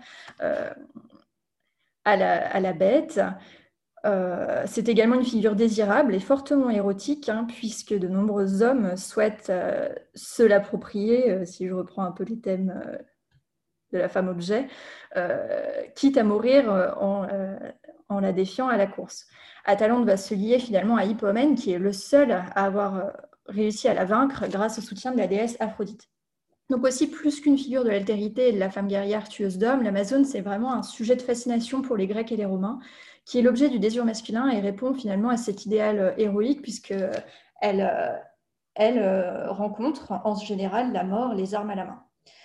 Donc, on note également que dans les représentations télévisées, on a un espèce de basculement qui se fait en fait entre l'Amazone mythologique et l'Amazone historique. dans les années 70, on a cette série assez, assez emblématique quand même, euh, qui est Wonder Woman, euh, où la princesse Diana, l'Amazone, Diana, est jouée par l'actrice Linda Carter. Diana, c'est la fille de la reine des Amazones, elle est dotée de pouvoirs surnaturels et d'un costume par chance aux couleurs du drapeau américain, ce qui est quand même bien commode.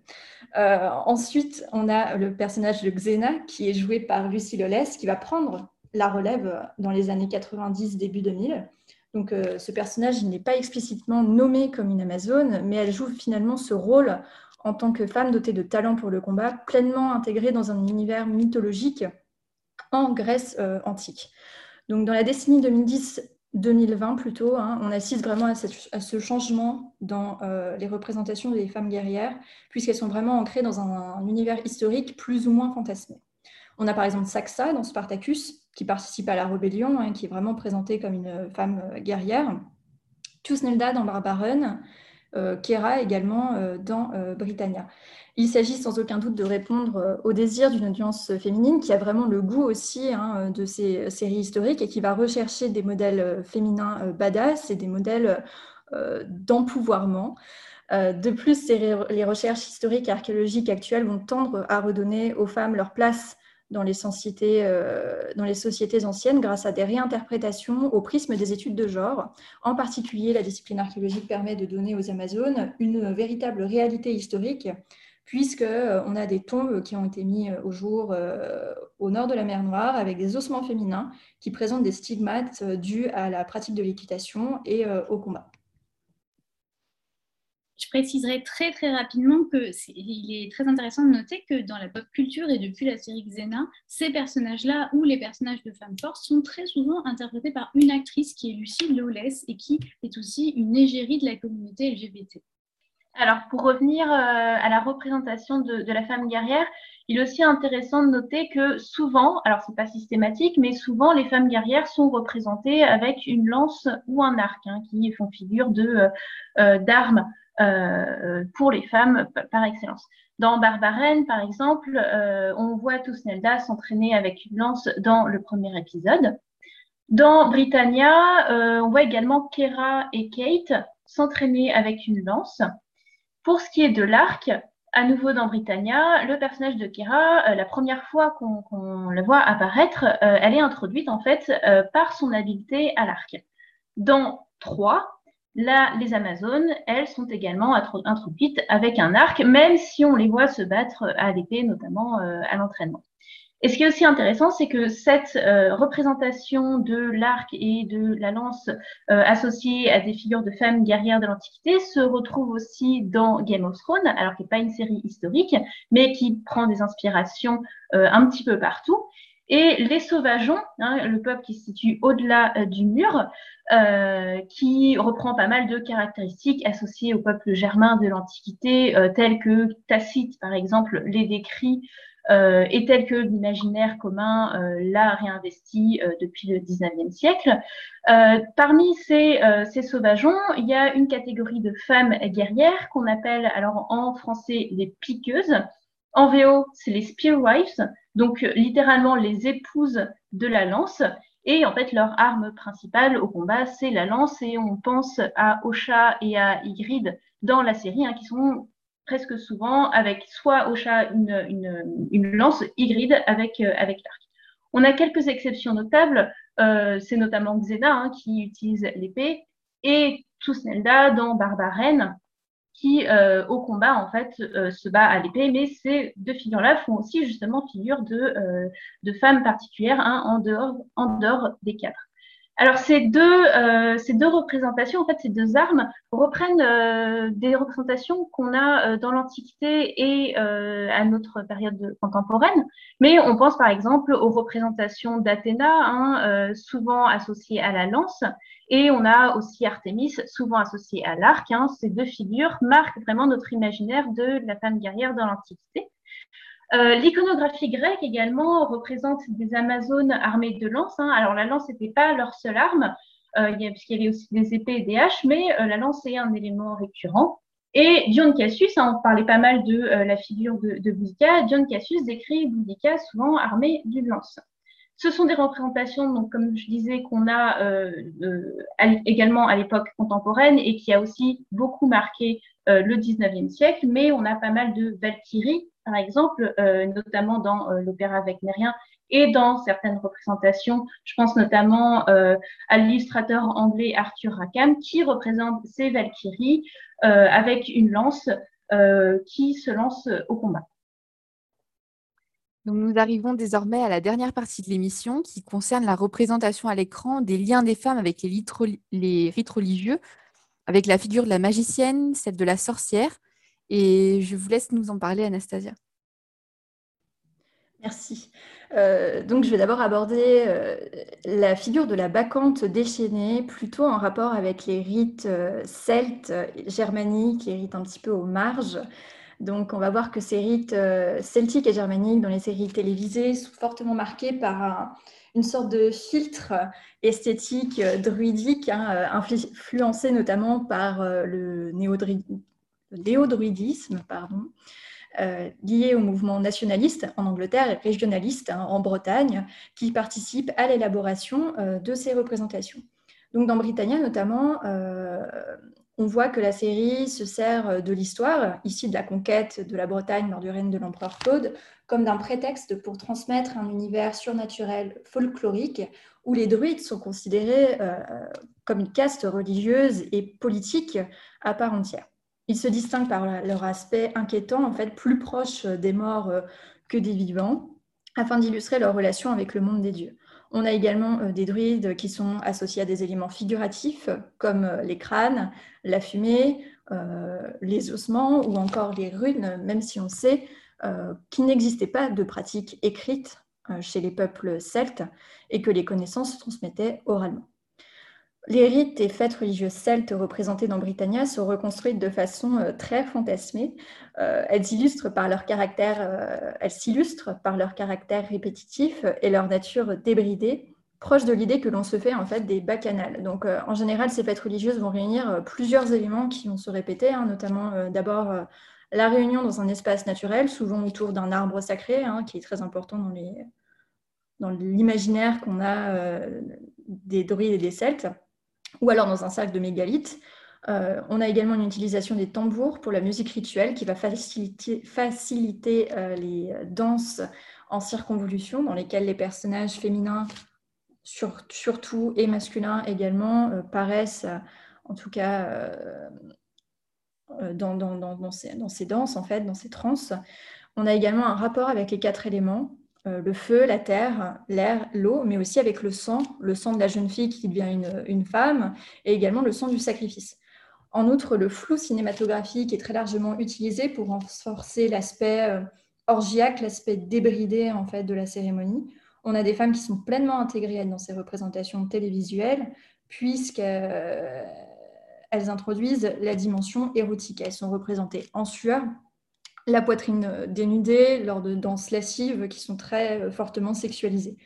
Toutefois, ces personnages féminins vont rester en retrait du rituel, de la pratique en elle-même, sauf lorsqu'elles sont euh, des actrices euh, ou alors qu'elles subissent, entre guillemets, des rites de passage qui vont les faire passer du statut de fille à celui de femme.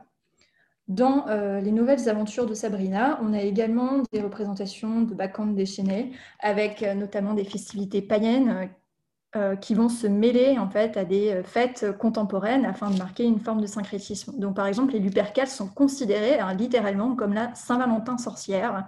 Voilà, donc la représentation qui en est donnée est vraiment celle d'une bacchanale où la débauche et l'orgie sont la règle et en fait va se transformer en un rite de passage obligé, hein, la première fois euh, sexuelle hein, de, Sabrina, qui est l'une des bacchantes et euh, le principal protagoniste de la série. Donc cela permet d'aborder des thématiques propres à l'adolescence, euh, le premier amour, la sexualité, en partant de festivités anti-païennes et en les détournant en fait au profit de la série. Pour sortir un petit peu du cadre religieux, très très rapidement, en dehors du monde celte et du paganisme antique, on a également euh, des bacchantes qui vont entrer dans la sphère privée, notamment dans les banquets romains. Donc dans Rome ou dans Spartacus, on a des cérémonies orgiaques qui sont données en fait pour satisfaire les, appétits érotiques des convives, mais aussi celles des téléspectateurs. Hein. Euh, la bacchante, c'est souvent euh, l'esclave féminine, la danseuse, l'acrobate, qui va s'offrir en spectacle dans des tenues vaporeuses ou dans son plus simple appareil. aussi, la représentation va marquer la rupture entre l'aristocrate libre qui dispose de son corps et de sa sexualité et de l'esclave qui n'a pas d'autre choix que de s'offrir en spectacle. Ensuite, donc, euh, je vais parler un peu plus longuement de la figure de la sorcière dans le monde gréco-romain, euh, en particulier des pratiques magiques et des malédictions. Donc on a plusieurs productions télévisées qui sont centrées sur le monde romain et qui font appel à ces personnages féminins qui vont utiliser la magie et qui peuvent donc être euh, considérées comme des sorcières. Elles utilisent du coup des malédictions et des imprécations qui sont reconnues historiquement et archéologiquement dans le monde gréco-romain. Euh, ces malédictions et imprécations relèvent en général de situations de crise à l'échelle des individus et peuvent être réalisées par n'importe qui, femme ou homme, riche ou pauvre, esclave ou citoyen. Toutefois, il est nécessaire de faire appel à un expert rituel qui va, lui, connaître les bons gestes, les bonnes paroles et euh, ainsi euh, assurer la performativité du rite. Ces experts ils ne sont pas représentés dans les séries télévisées puisque les femmes apparemment connaissent euh, les rites et les gestes qui vont leur permettre de se venger en lançant des malédictions et des imprécations.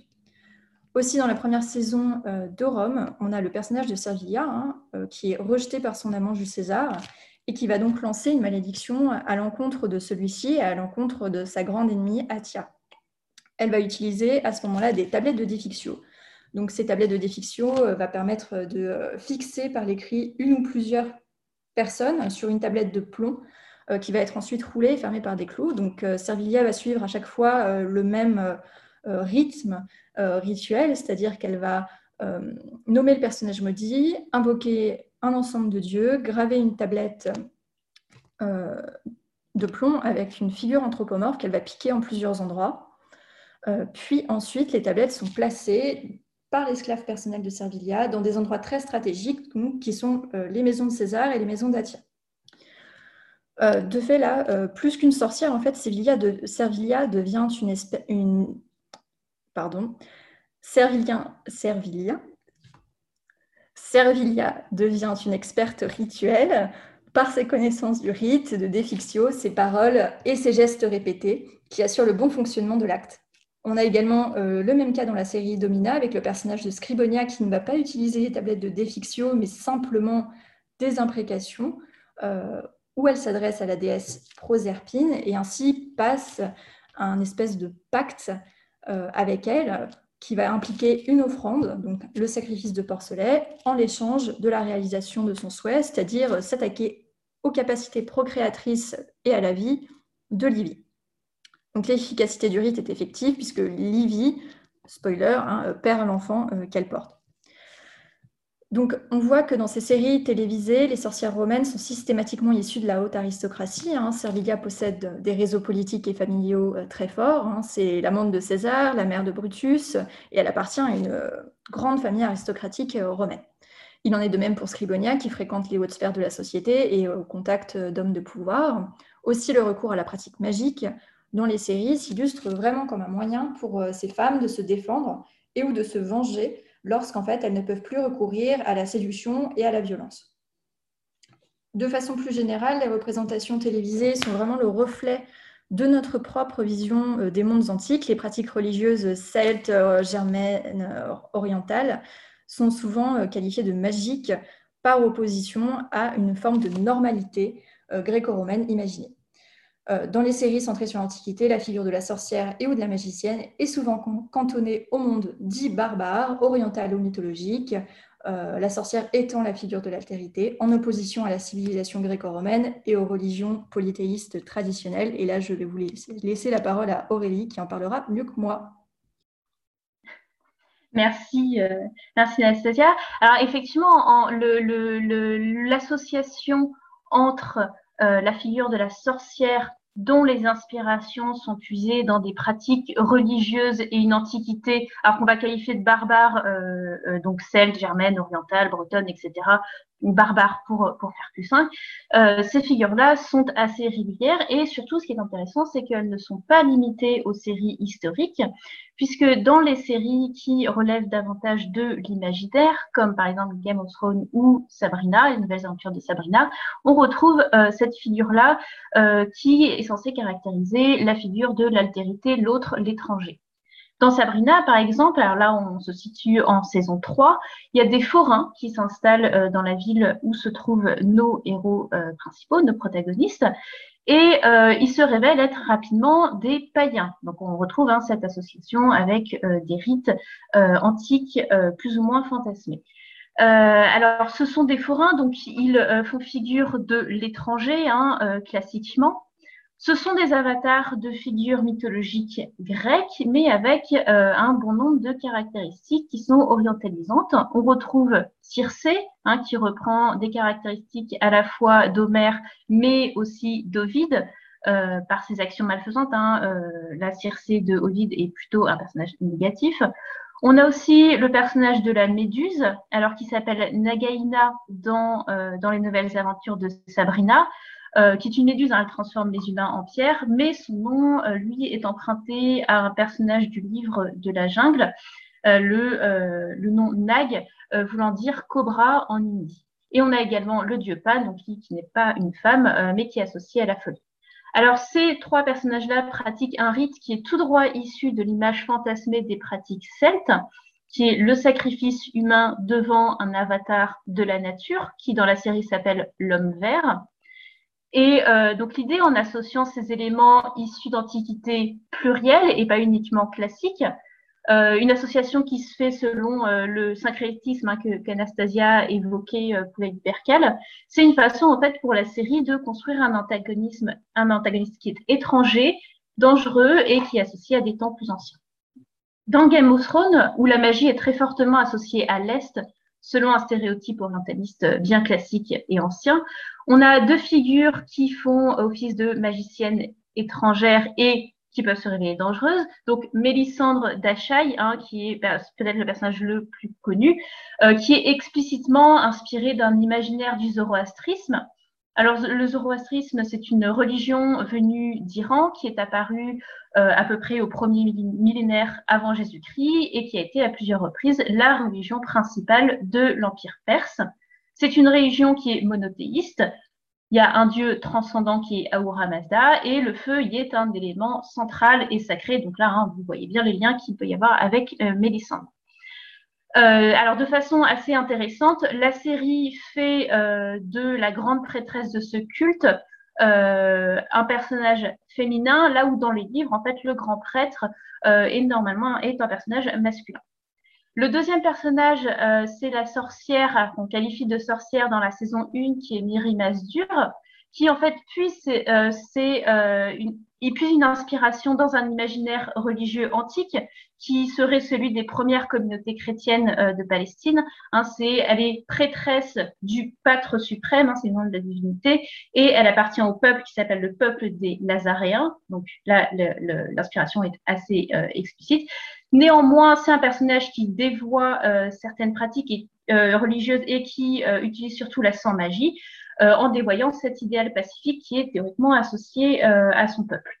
Alors, ces figures, elles sont au minimum ambiguës, au pire négatives, et en fait, on voit bien que la sorcellerie euh, qui est imaginée à partir des pratiques religieuses antiques, principalement barbares, ces pratiques-là, en fait, sont vues sous le prisme du danger, euh, sous le prisme de l'ambivalence et dont il faut se méfier. On peut également penser à la caste des druides de Britannia. Alors là, ce ne sont pas des femmes, mais on a également cette ambivalence euh, et cette ambiguïté sur, euh, l'utilisation de, la magie.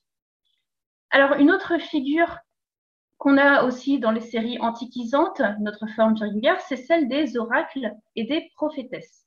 Alors, la prise d'oracle euh, est quelque chose qui, dans le monde antique de manière générale, hein, pour, faire, simple, c'est quelque chose qui est quotidien, qui fait partie du quotidien, que ce soit en Mésopotamie, que ce soit dans le monde romain ou dans le monde grec. Euh, dans le, monde euh, mésopotamien, on a beaucoup d'utilisation de l'astrologie et de ce qu'on appelle l'hépatoscopie, donc qui est la lecture des foies. À Rome, on pense rapidement, enfin évidemment, au collège des augures, et en Grèce, la figure qui vient en tête euh, très rapidement, c'est la figure de la Pythie, hein, qui est une prêtresse du dieu Apollon à Delphes, et qu'on consulte pour les oracles une fois par mois, une fois par mois à peu près. Alors, enfin, qui, peut, qui est consultable une fois par mois euh, sur, euh, à l'époque classique. Alors, dans les séries antiquisantes, la figure de l'oracle est au contraire vue comme quelque chose qui sort de l'ordinaire. Hein, c'est souvent un élément du scénario qui, qui, sert au développement scénaristique. Euh, et ce sont aussi beaucoup euh, des figures qui sont marginales, ambiguës ou occultes. Hein. Euh, la figure de la, sorcière ou de la diseuse de bonne aventure n'est pas très loin. On pense à l'oracle de Barbarène, qui n'a même pas de nom, hein, qui est vraiment uniquement défini par sa fonction, qui est oracle. Et on peut également penser au personnage de Priska dans Camelot, qui est Lapiti, qui est vagabonde, là encore un, une figure qui est marginalisée et euh, Camelot, ce qui est intéressant, c'est que Camelot joue en fait sur cette image de la pitié en faisant de Priska une arnaqueuse qui est totalement assumée, mais néanmoins qui peut, euh, enfin, à qui il peut arriver de faire euh, des vraies prédictions.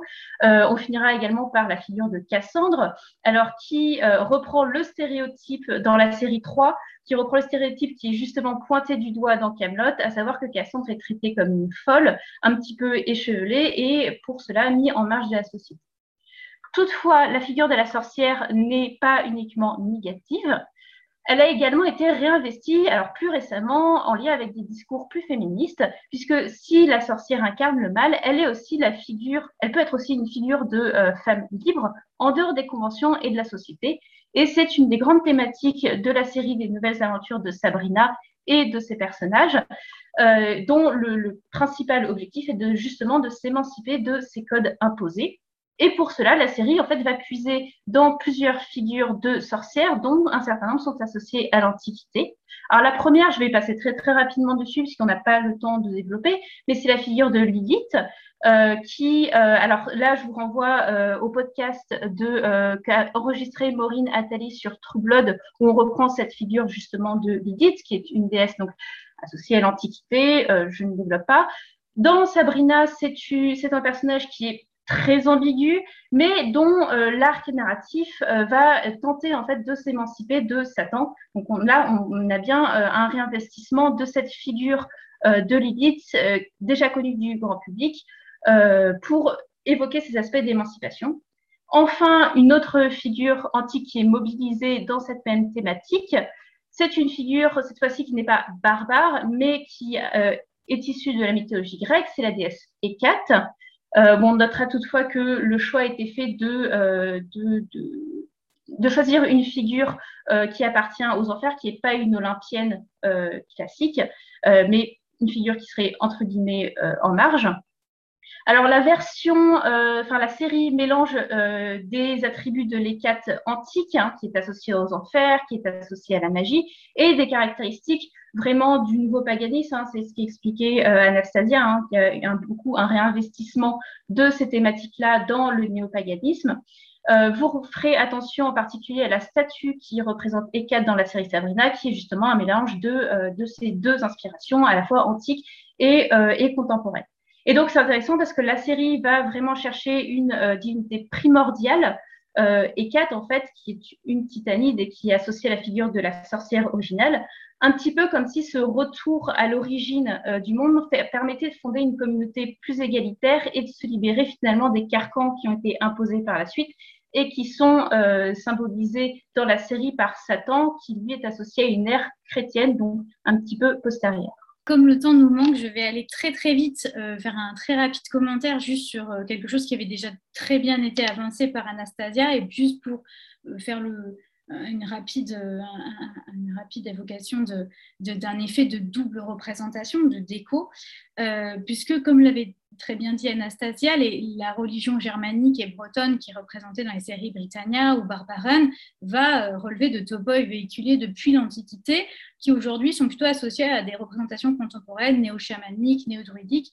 relativement fantaisistes. Alors c'est intéressant de noter que dans Britannia, on a, euh, on a une reine bretonne qui va euh, réaliser des rites euh, selon des représentations tout à fait fantaisistes, souvent, alors même que Boudica, dans la littérature latine, est l'une des rares femmes barbares septentrionales que l'on voit véritablement sacrifier, euh, réaliser un, rituel. En effet, on a un passage de Dion Cassius qui nous montre la reine prendre la vie des dieux, notamment d'une déesse bretonne inconnue de l'épigraphie qui s'appelle Andrasté. Et plus encore, ce qui est intéressant de noter, c'est que notre représentation actuelle, qui est très comme je le disais, néo-chamanique, néo-druidique de la religion euh, bretonne et, germanique, est elle-même issue euh, d'un effet miroir, puisqu'en effet, euh, les séries vont beaucoup s'inspirer d'un passage de la littérature latine qui a marqué notre culture contemporaine, qui est un passage de, Tacite qui va nous représenter, qui va nous décrire des druides et des prêtresses sur l'île de Mona, donc juste avant la fin de la révolte de Boudica, qui vont réaliser des rituels qui effraient les armées romaines. Alors, ce qui est intéressant de noter, c'est que Tacite lui-même, en fait, même s'il avait euh, des sources de, de, de première main, euh, s'est beaucoup inspiré pour le récit de ces événements-là d'un autre, autre événement romain qui a marqué l'histoire de Rome. Euh, c'est le récit de Tite-Live de l'affaire des bacchanales à Rome. Et Tite-Live lui-même s'inspirait d'ailleurs des bacchantes d'Euripide. Donc on est ici dans une représentation, une représentation, une représentation. Et donc ce qui est intéressant de noter, c'est qu'on a ici vraiment parfois calqué au mot près euh, les mêmes cheveux dénoués, les mêmes mouvements saccadés, la même mania, cette enthousiasmos, c'est-à-dire la pénétration du dieu Bacchus, une attitude de, furie, hein, les deux termes sont employés, etc., etc. Et donc, dans tous les cas, on a aussi une condamnation morale hein, de la part de Tacite, de la part de Tite-Live, vis-à-vis euh, des rites bachiques, qui vont se répercuter dans notre propre représentation actuelle des rites germaniques et bretons, qui sont en fait peut-être une pâle copie des bacchanales vues par les Romains. Merci Gaëlle et merci à toutes les quatre pour ces éclaircissements au sujet de la représentation des femmes de l'Antiquité dans nos séries. L'émission touche désormais à sa fin et avant de nous quitter, il nous reste un dernier point à aborder qui nous tiendra lieu de conclusion. C'est la question du regard.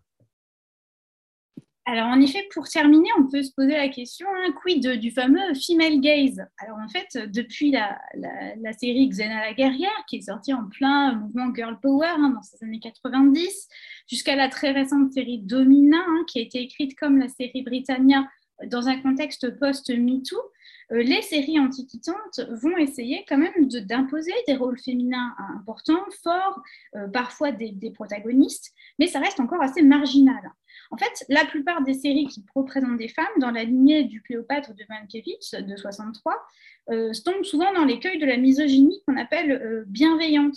C'est-à-dire qu'on va représenter des personnages féminins qui sont stéréotypés, euh, qui ont des aspects très positifs, mais qui sont souvent écrits et filmés comme des objets, et des objets lointains, souvent une sorte d'altérité inaccessible sur laquelle on fantasme et qui inquiète beaucoup. En fait, dans la plupart de ces séries antiquisantes, les femmes euh, ne sont pas vraiment les personnages principaux et surtout, les séries ne passent pas le fameux test de Bechdel. Alors, je vais le rappeler très, rapidement pour ceux qui ne connaîtraient pas euh, ce test. C'est un test qui est assez contesté, mais qui permet euh, de, questionner l'implication des femmes dans les œuvres cinématographiques. C'est un test qui repose sur trois critères qui se demandent si il y a au moins deux femmes qui sont nommées avec un nom et un prénom dans une série, alors évidemment selon les modes onomastiques de l'époque. Euh, si ces femmes parlent ensemble, deuxième critère, et troisième critère, il faut que ces femmes euh, parlent de quelque chose qui n'est pas en rapport avec un homme. Or, on se rend compte que la plupart des séries antiquisantes ne passent pas ce test. Euh, pareil, pour les séries qui sont antérieures à 2018, on a véritablement l'impression que les scénaristes ne tentent même pas d'avoir ce fameux female gaze, c'est-à-dire ce, cet effet hein, euh, par lequel un réalisateur, enfin surtout une réalisatrice, va tenter d'adopter un point de vue féminin pour euh, épouser une expérience féminine.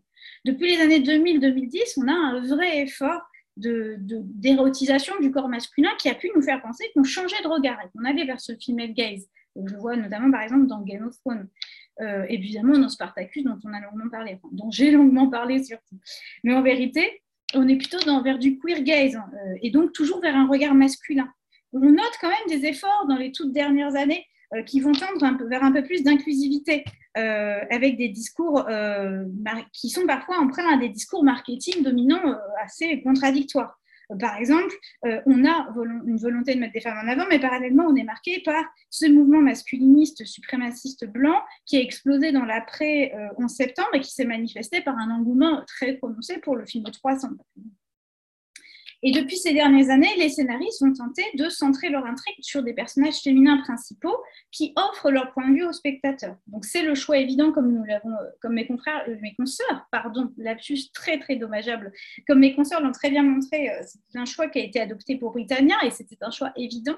Mais euh, la série britannique a ouvert la voie notamment à Barbaron, comme nous l'avons dit, où Tusnelda va voler la vedette à Arminius, alors même qu'elle n'apparaît que faiblement dans les sources antiques, et évidemment aussi à Domina, et le nom veut tout dire, Domina, c'est le dominus euh, féminin, c'est la maîtresse de maison, puisque Livy éclipse ici son auguste époux, sans mauvais jeu de mots. Donc c'est une tendance qu'on voit relativement bien aujourd'hui, à la fois dans euh, les séries, hein, je pense ici à La Servante écarlate pour une série contemporaine, ou euh, à la littérature, hein, par exemple aux ouvrages de Madeleine Miller, euh, comme Circe ou Lavinia. Ça permet de mettre en valeur des personnages peut-être moins connus, hein, comme, comme Livy justement, ou des personnages un peu décriés dans la mémoire culturelle, par exemple Messaline. Euh, ce qui est intéressant de noter, et j'irai très vite sur cette question, c'est que j'ai l'impression que la série Camelot reprend toutes ces évolutions du fait de sa, de, sa, grande longévité en fait. On voit tous ces modèles, toutes ces évolutions, on voit véritablement tous les topoïs que nous avons montrés depuis le début de l'émission dans cette série-là, hein, la guerrière féroce, la prostituée au grand cœur mais euh, manipulée, la reine manipulatrice, la magicienne orientale, etc.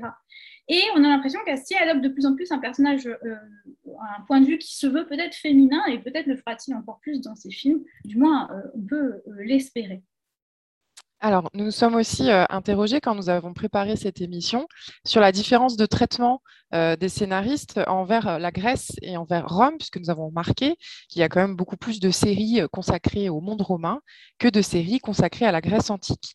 Alors, nous avons plusieurs hypothèses. Tout d'abord, il semblerait que l'histoire romaine soit peut-être plus proche de nous, plus connue aussi du grand public et, plus accessible. C'est au programme aussi, hein, au programme scolaire. On travaille pas mal là-dessus sur l'Empire romain. Et puis, euh, les gens connaissent très facilement les figures historiques que sont César, Cléopâtre, euh, les empereurs, tous euh, plus fous les uns que les autres. Et puis, la fondation légendaire de Rome aussi est, très connue, plus que les guerres médiques, par exemple, pour parler du, monde grec. par exemple, la bataille des Thermopyles aussi a été très connue par le film 300, mais le grand public pense avant tout à l'adaptation d'une BD, avant sans doute de penser à l'événement historique. Alors une exception, mais qui concerne un téléfilm documentaire français, donc c'est un petit peu particulier, c'est celle de la série Arte au, nom d'Athènes, qui porte justement sur les, guerres médiques et qui prend le parti très intéressant euh, euh, d'adopter le langage persan euh, et grec, mais qui du coup s'adresse à un public plus spécialisé que les autres séries. La Grèce est généralement plus connue par ses mythes. Hein. ce sont des choses aussi qui sont au, programme scolaire. La mythologie grecque, par exemple, en, sixième avec les dieux grecs. Donc, plus que par ces épisodes historiques, à part peut-être la, figure d'Alexandre le Grand, et, Aurélie vous en parlera tout à l'heure, euh, la plupart des gens connaissent Ulysse, Achille, peut-être beaucoup moins Périclès. Et puis, on s'est aussi interrogé sur le format. Et il est peut-être difficile de dépeindre une fresque comme l'Iliade ou l'Odyssée dans une série, euh, mise à part par exemple dans le contexte futuriste d'Ulysse 31. La tâche peut paraître trop ambitieuse et on voit bien que dans une série comme celle de Troie dont nous avons parlé, donc la série Netflix, ça n'a pas très bien fonctionné, le public n'a pas été très réceptif, donc ce genre de fresque mythique doit vraiment être très bien réalisé. En revanche, dans le cas du monde romain, bah, les épisodes en, série s'y prêtent très bien. Euh, il y a aussi sans doute un effet de mode. Dans les années 2000, on a eu euh, beaucoup de néo-péplum comme Gladiator, le film Troy aussi en, 2004, qui avait un très beau casting.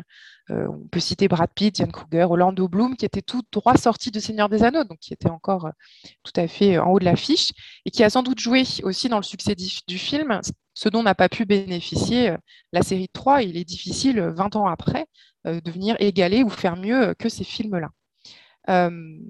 Il est difficile de passer après le succès de la série Rome également, dont il a été beaucoup question dans cette émission, ou alors il faut un renouvellement de point de vue euh, comme euh, le font euh, les scénaristes dans Domina. Alors nous sommes aussi interrogés sur l'absence de séries sur Cléopâtre, mis à part une série canadienne qui s'intitule Toutankhamon, le pharaon maudit, qui date de 2015. Et nous pensons qu'il est peut-être plus facile de s'attaquer à un personnage comme celui de Livy, hein, la femme d'Auguste, que celui de Cléopâtre, d'autant plus qu'il y a le film de 1963 dont nous avons beaucoup parlé et la figure de Liz Taylor qui a quand même beaucoup marqué les esprits. Donc c'est difficile de venir sans doute renouveler euh, euh, cette figure euh, historique. Et puis, on, en a parlé un petit peu, il y a aussi des enjeux politiques et, idéologiques derrière la, figure de Cléopâtre. Et si effectivement il y a peu de séries sur la Grèce ancienne, euh, je ne parle pas de l'Orient ancien, qui pour le coup est un grand absent euh, des séries. Et il est vrai que euh, l'Orient est surtout connu du grand public à travers des figures stéréotypées, mythologiques, comme la, reine de Saba ou Sémiramis, qui accessoirement pourrait faire euh, l'objet d'une euh, d'une série, mais euh, a priori pour l'instant on n'en a pas, il n'y a pas de, de, de, projet qui est en cours sur ce point-là. L'Orient est surtout en fait connu à travers un regard occidental, et d'ailleurs il est important de noter qu'il y a une série sur Alexandre qui est en préparation alors qui euh, va être portée par euh, les producteurs, euh, enfin par l'équipe qui s'occupe déjà de Viking, alors bon, vu l'aspect euh, historique entre guillemets de la série Viking, on peut se demander comment est-ce qu'ils traiteront Alexandre, dont l'histoire est là aussi a été énormément reprise, réinterprétée, réinvestie depuis l'Antiquité, depuis la période même d'Alexandre jusqu'à nos jours. Qu'est-ce qu'ils choisiront, quel angle ils choisiront d'adopter? Est-ce qu'ils choisiront d'adopter plutôt un angle historique en s'appuyant sur euh, les textes euh, des auteurs classiques ou bien sur les recherches? Plus récentes ou est-ce qu'ils reprendront, est-ce qu'ils réinvestiront les légendes autour d'Alexandre On verra. Il faudra aussi euh, probablement se pencher sur la représentation de l'Empire perse euh, dans cette série. Est-ce qu'on retrouvera des éléments stéréotypés comme un petit peu on a euh, dans, le, dans, le, dans le film Alexandre de 2004 de Letterstone ou est-ce qu'on s'en éloignera? Est-ce qu'on prendra en compte toutes les avancées sur justement la représentation des femmes et sur la représentation des minorités et des orientaux qui, euh, là aussi, euh, peut poser question. Petit euh, mot de la presque fin, du coup. on a des polémiques qui sont vraiment liées à l'intégration en fait de la diversité dans les séries, hein, diversité ethnique, diversité sexuelle aussi, notamment avec des spectateurs qui vont s'insurger de voir un personnage comme Achille ou euh, des dieux euh, grecs ou des déesses euh, grecques jouées par des acteurs ou des actrices noires, et qui vont brandir finalement l'argument de, la de la véracité pardon, historique en étendard, sous prétexte que eh ben, pendant l'Antiquité, les gens noirs, ça n'existait pas. Voilà. On a cet effet inverse aussi avec des actrices blanches qui vont jouer Cléopâtre, notamment récemment avec euh, la polémique autour de Gal Gadot qui serait pressentie pour jouer euh, Cléopâtre dans un nouveau film par euh, notamment la réalisatrice de Wonder Woman, je crois. donc ça a vraiment posé problème aussi. Est-ce que Cléopâtre était noire? Est-ce que Cléopâtre était, blanche? On voit que ça, préoccupe encore beaucoup de gens, la couleur de peau. On a vraiment ce problème de l'identité qui se joue vraiment à différents niveaux, ethniques, sexuels, comme je l'ai déjà dit auparavant. Et en fait, ça va vraiment poser problème, notamment chez les euh, suprémacistes euh, blancs hein, ou dans les milieux euh, d'extrême droite, où on a vraiment une forte identification au passé antique, et notamment au passé antique gréco-romain, 300, on l'a dit, et d'autres d'autres films et séries. Voilà. Donc, merci beaucoup. Merci à vous, Aurélie, Anastasia, Elise et Gaëlle, pour cette très, très intéressante émission.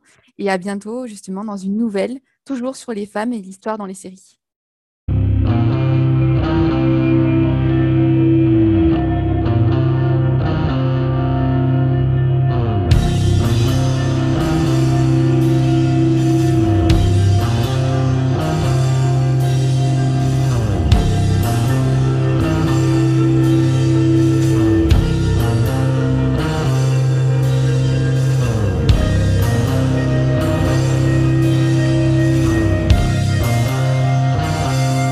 Retrouvez-nous sur Twitter, en série, pour connaître le programme à venir ainsi que des conseils bibliographiques.